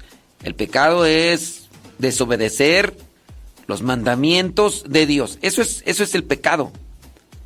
Entonces, cuando tú y yo no queremos obedecer a Dios, cuando no estamos haciendo el bien, y, pero aquí tú vas a decir, Pues yo sí estoy haciendo el bien porque le estoy diciendo a mi hija que estoy queriendo ayudar a su muchacho, a su esposo. Es joven, es guapo, es eh, atento, es... Sí, yo estoy haciendo el bien, es que mire, ahorita ellos tienen una responsabilidad, tienen un chuki. Entonces, pues yo estoy haciendo la caridad para ayudarlos. Mm, A ver, cuando usted hace que una persona sea atenida, ¿le está haciendo el bien o le está haciendo el mal? Pues depende de qué modo lo vea. Para... No, no, no. Usted está haciendo que la persona sea una persona atenida. La, la persona ya no se quiere esforzar, no quiere trabajar, no quiere... En el caso, por ejemplo, estos muchachos, una mayoría por ahí tienen a sus muchachos que pues viven como si estuvieran solteros, aunque tengan pareja, aunque tengan sus chukis. Y entonces ellos no se están esforzando como quizá ustedes se esforzaron. Usted le está dando y ofreciendo mucho. Usted los está ayudando porque ellos están viviendo como si estuvieran solteros, pero no, ya tienen una pareja e incluso ya tienen un chuki. Usted les está ayudando para que forjen una vida como debe de ser. Pues no. No, no le está ayudando. Usted tampoco ayuda a una persona cuando le está alimentando un vicio. Usted tampoco le ayuda a una persona cuando está haciendo que la persona viva desinteresada, que la persona viva como desconectada de la realidad. No, uno no está ayudando. No hay que hacer que las personas se hagan más flojas, más atenidas, que las personas se hagan más desinteresadas. Ahí ustedes no pueden decir que están ayudando. Una, que una persona sostenga un vicio, no, no la están ayudando, la están perjudicando. Entonces yo no, yo no podría decir si tú estás en pecado como mamá. Entonces, yo tendría que, pero yo no estoy aquí para decirte si estás en pecado o no. Analízalo tú, analízalo. Porque pues así nomás quieres que no, está bien, yo no, no, yo no, yo no tengo así la espada del augurio para ver más allá de lo evidente. Pues no. Bueno, déjame ver por acá, mensajito. Sí, si tienen una pregunta, tienen que lanzarlo así como pregunta, ya después su comentario, ¿eh? Para yo mirarlo, porque de repente acá veo muchos saludos. Muchos saludos, dice. Te cuento, amigo, que conocer el... Bueno, esos comentarios después los leo, ¿verdad? Te cuento, amigo, que conocer el amor de Dios es lo más... Eso, después lo leo, esos comentarios después lo leo, ¿ok? Sí. Dice por acá, eh, mi hija, que sí está en vivo, mándele un saludo. Es, ella está ayudándole a mi amada esposa a hacer los quehaceres. Bueno, pues... Ay, esta gente, de veras, Dios mío. Saludos a Rosita, que por fin se puso a hacer algo. Se puso a ayudarle a su mamá. Saludos, Rosita. Rosita de Olivo. Blanca flor de azar. Pregunta, dice por acá, ¿pueden los papás comulgar si tienen hijos casados solo por el civil? Vuelvo a lo mismo. El hecho de que tengan a sus hijos casados por el civil no incurre en un pecado en la persona. A ver, miren, es que eh, no, no, queramos encajonar la situación de pecado solo y exclusivamente a tener hijos en, en matrimonio civil. O si están viviendo. Si me dicen, ¿puedo comulgar o no puedo comulgar? Es que, mm, miren, voy a ponerles un ejemplo para ampliarles el panorama y ustedes también puedan discernir y no me quieran eh, dejar todo ahí tan en una sola situación. Imagínense que ustedes tienen a sus hijos este, viviendo en unión libre. Muy bien. Van y le dicen al padre, padre, nosotros podemos comulgar. Lo que pasa es que, mire, Tenemos este. Tenemos a nuestros hijos viviendo en unión libre. Eh, pues nosotros, pues nosotros les decimos que se casen y todo eso. Padre, ¿puedo comulgar? El padre con esa idea les dice, sí, ustedes pueden comulgar, no están en pecado. Muy bien. El señor o la señora pueden hacer uso de las palabras del padre cuando les dice, sí pueden comulgar. Y entonces los señores o las señoras pueden agarrarse de ahí para qué? Para decir, pues ¿para qué nos confesamos? Acabo ya el padre nos dio cancha libre para comulgar. Supongamos que el esposo de, o bueno, el papá de estos muchachos, el papá de estos muchachos está teniendo una vida de infidelidad, está sumergiéndose en la pornografía. Supongamos que este señor anda con las cariñosas, las cariñosaurias. Supongamos que la señora eh, también le gusta mucho el chisme. Es levantafalsos, es venenosa con su lengua, es habladora hasta por los codos y anda ahí. Ahora, estas personas pudiera ser que anden en ese tipo de vida, de pecado, pero porque el padre les dijo que no importaba si tenían a sus hijos ahí en su casa viviendo, aun cuando no estuvieran casados, que podían comulgar. Ustedes no me pueden preguntar que si pueden comulgar cuando sus hijos están viviendo en unión libre. Yo no les puedo decir si sí pueden comulgar cuando yo no sé sus vidas, sus vidas con relación a Dios cómo están. Váyanse a confesar y díganle sus pecados al sacerdote. Y ya, en dado caso, porque ustedes a justificación de que, Ah, es que el padre ya nos dio permiso.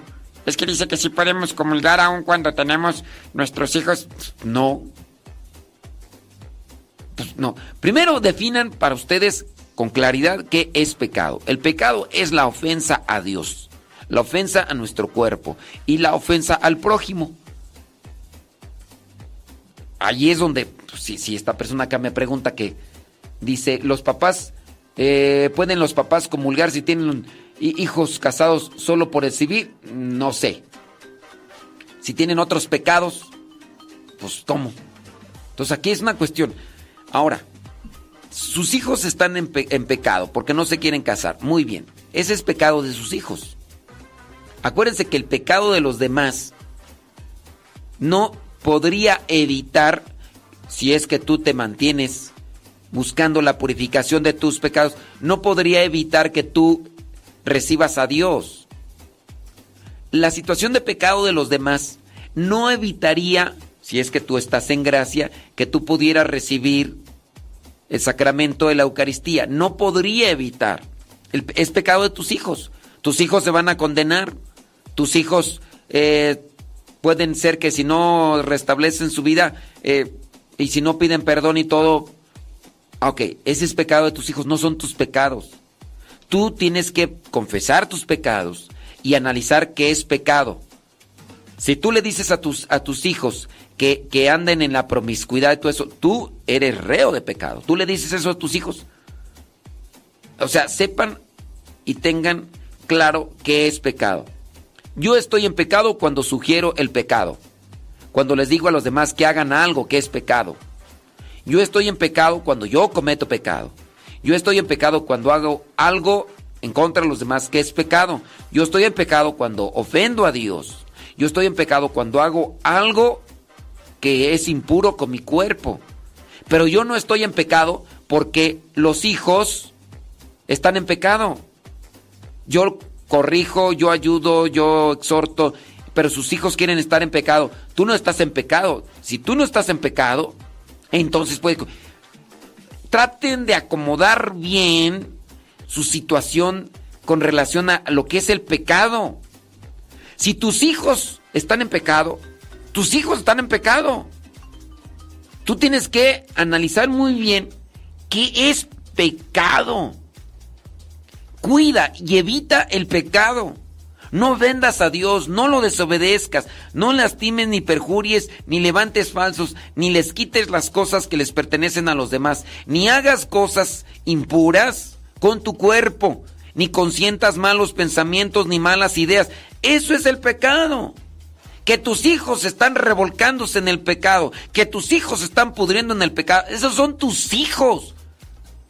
No puedes decir, Yo no puedo este comulgar porque mis hijos se están pudriendo en el pecado. Esos son tus hijos. Tus hijos están, tú invítalos, regáñalos, corrígelos y... Pero no porque tus hijos estén pudriendo en el pecado, tú quedas con pecado. Corrígeles si se quieren corregir bien, si no, pues... Pensé que el hecho de que un hijo casado por el civil era un impedimento. Ok, ese es pecado de tu hijo. Entiéndeme, por favor. Ese es pecado de tu hijo. Cuando ustedes vienen y me confiesan los pecados, por ejemplo, la señora me confiesa los pecados de su suegra. La señora me confiesa los pecados de sus hijos. La señora me confiesa los pecados de su esposo. ¿Ustedes piensan que son más santas, señoras? Ustedes están mal. Señoras, ustedes están mal. No, no van a ser más santas señalando los pecados de los demás. Cada quien tiene que arrepentirse. Cada quien tiene que confesar lo que uno hace, lo que uno consiente, lo que uno habla, lo que uno piensa. Señoras, por favor. Porque yo puedo decir que un 99% de las señoras son las que me dicen pecados de los demás. Por ahí tengo un 1% de señores. No quiero decir, todos son así. No. Estoy haciendo un porcentaje. Por ahí me he encontrado un señor que solamente me vino a decir las cosas de su esposa. Pensando este señor que por decirme las cosas de su esposa iba a ocultar a los ojos de Dios la porquería en la que está ahí revolcándose todos los días, viendo cochinadas por el celular, mandando mensajes a estas personas con las que se involucra y se revuelca, y piensa que por decir que su esposa es neurótica, impaciente, enojón, piensa que ya por señalarme los pecados que sí posiblemente sean de su esposa, piensa que a él ya se le va a ocultar toda su vida de asquerosidad y, y está mal. Así también ustedes, señoras, extiendan por el amor de Dios. Utilicen ese gramo, esos dos gramos de inteligencia que les, Dios les ha dado. Utilícenlo bien, porque a veces ni eso. Ustedes tienen que confesar sus pecados, no venirme a decir los pecados de su nuera, no venirme a decir los pecados de sus hijos, no decirme los pecados de los demás. Tienen que decir los suyos, señoras, por el amor de Dios. Si tus hijos están revolcados y restregándose en el pecado, es pecado de ellos. Es pecado de ellos.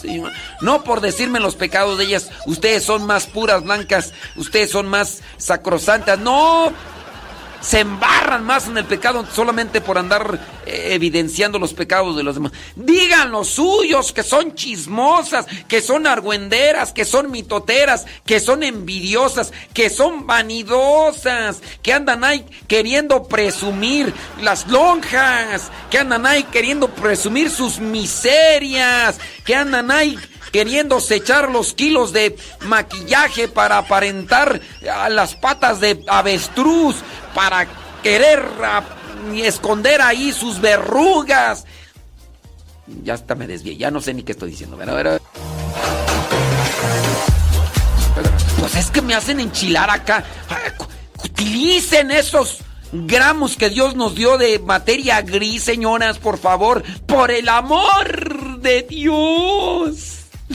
Santo Dios, ilumínanos con tu Espíritu Santo para entender.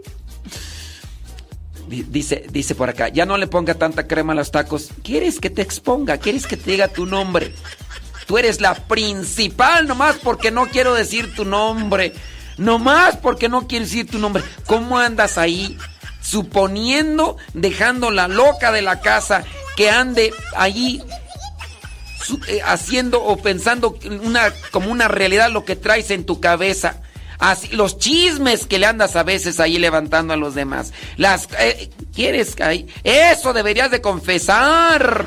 Eso deberías de confesar ahí. Argüendera, mitotera, chismosa, lenguazue.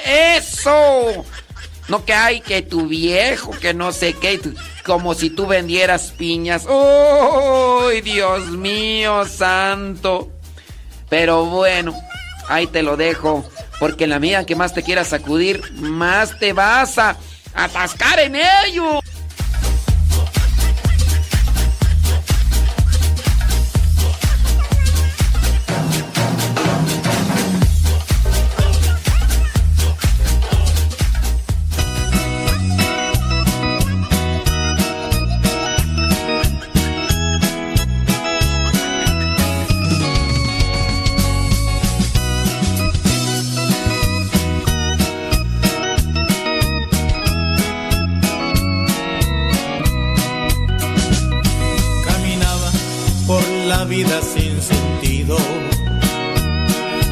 Sueños que no dan felicidad.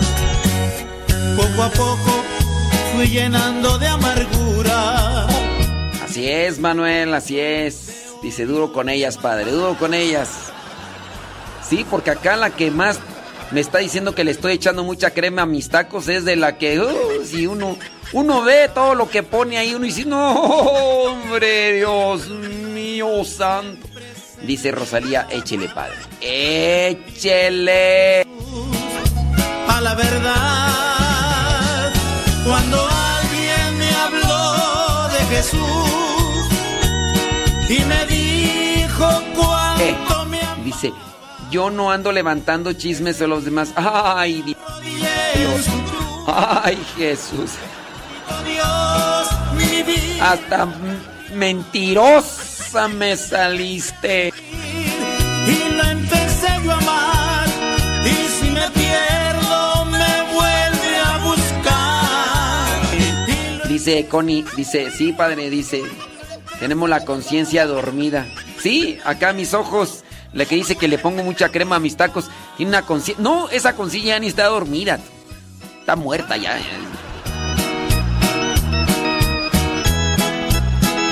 Todavía cuando está dormida se despierta, pero acá ya ni aunque no, ya y para resucitar esa conciencia ya no.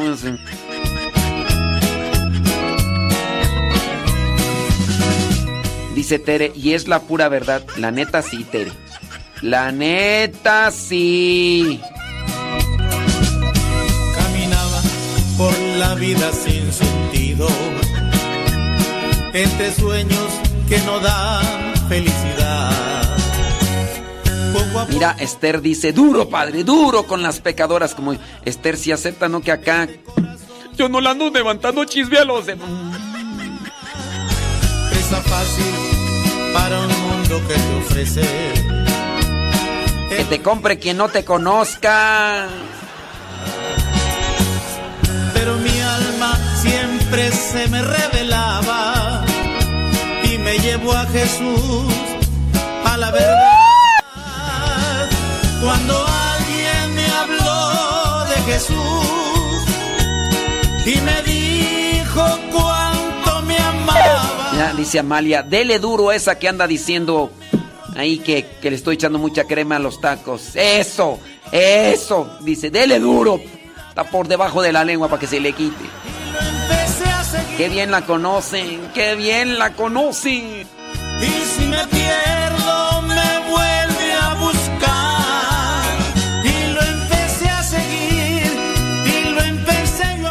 Dice, usted tampoco me conoce y me está levantando falsos.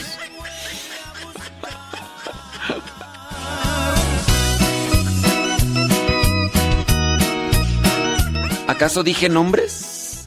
¿Acaso dije nombres? ¿Ustedes escucharon que dije el nombre de Petronila? Porque acá ya están poniendo el saco. Miren, si está poniendo el saco, póngaselo bien, bien, bien, bien. Acá ya, acá ya están poniendo el saco. No les digo pues que asumen cosas. No les digo que ustedes suponen algo y lo hacen una realidad. No ven, ahí, ahí está la evidencia. Ahí está la evidencia. y me llevó a Jesús, a la verdad. Dice Tere. Y luego se hacen las víctimas. Mira, pues ahí está. Ahí está. Ahí se hacen las víctimas. Dije nombres yo. Dije yo nombres. ¿Sí, sí me- escucharon que dije Pánfila? ¡Pánfila! Bendito Dios, mi vida cambiaba y lo empecé a seguir y lo empecé yo a amar y si me pierdo me vuelve a buscar ¡Saludos a Leonor!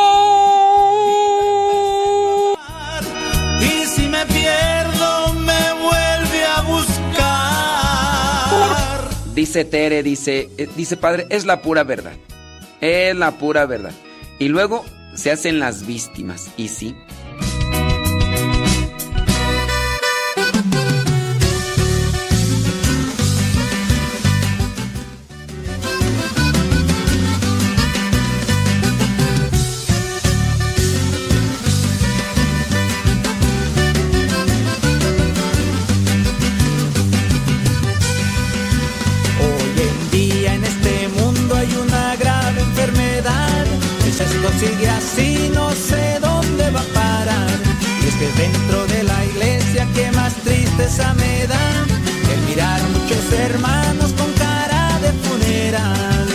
Ya se enojó acá alguien. Dice, chismosas son las del YouTube. Y hasta ya les puso usted otro chat para que chismen a gusto. Ay, Jesús, qué bueno que me avises, yo ni me he dado cuenta. Que ya les puse otro chat, yo. Ay, no, Dios mío. Que, ya les puse otro chat a. ¿A quién? ¿A quién le puse otro chat yo para que chismen a gusto? Ay, no, Dios santo, ya mejor me retiro. Ya mejor me retiro. Ya, ya acá se enchilaron. ¡Ya se enchilaron!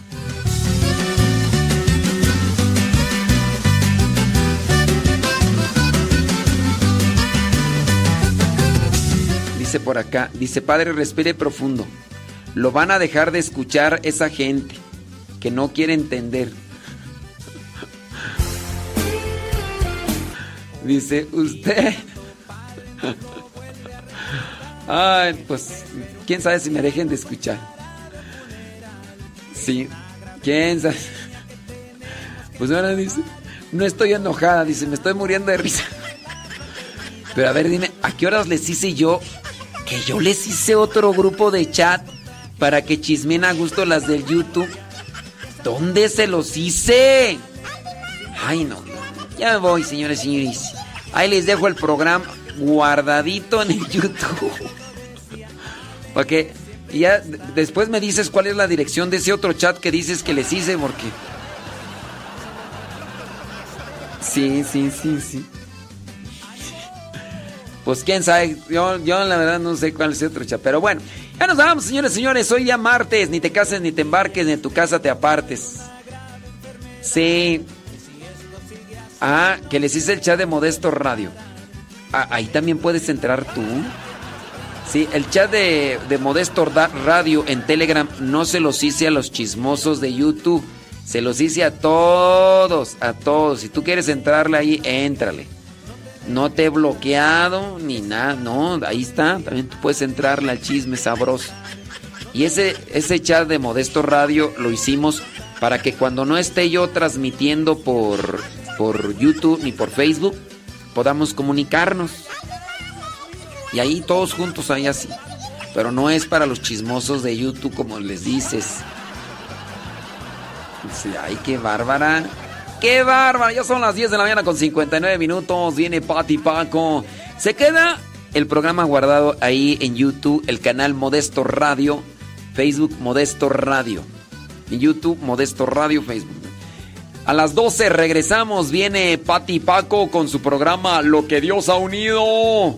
Una hora y regresamos. Así que ya sábanas para qué cobijas. Ánimo pues, criaturas del Señor. Feliz martes. Ni te cases ni te embarques. Ni de tu casa te apartes. Ándele, ahí en Modesto Radio. Busque en Spotify Modesto Radio. En YouTube Modesto Radio. En Google Podcast Modesto Radio. Para que descargue los programas. Y los pueda escuchar cuando no tenga internet. No tiene internet de vez en cuando como yo el, el sábado y el domingo andaba sufriendo por el internet, pidiendo por aquí, por allá. Bueno, pues eh, si usted quiere escuchar los programas y de repente no tiene internet, descárguelos ahí en la aplicación Google Podcast, busca Modesto Radio y, y ya cuando no tenga internet los puede volver a escuchar, ¿ok? Ándele, son las 11 de la mañana, viene Pati Paco. Ahora regresamos con más, con más carrilla. Con mascarilla, no, con mascarilla. Más... Ya sabe cómo somos. Gracias. Ahorita regresamos.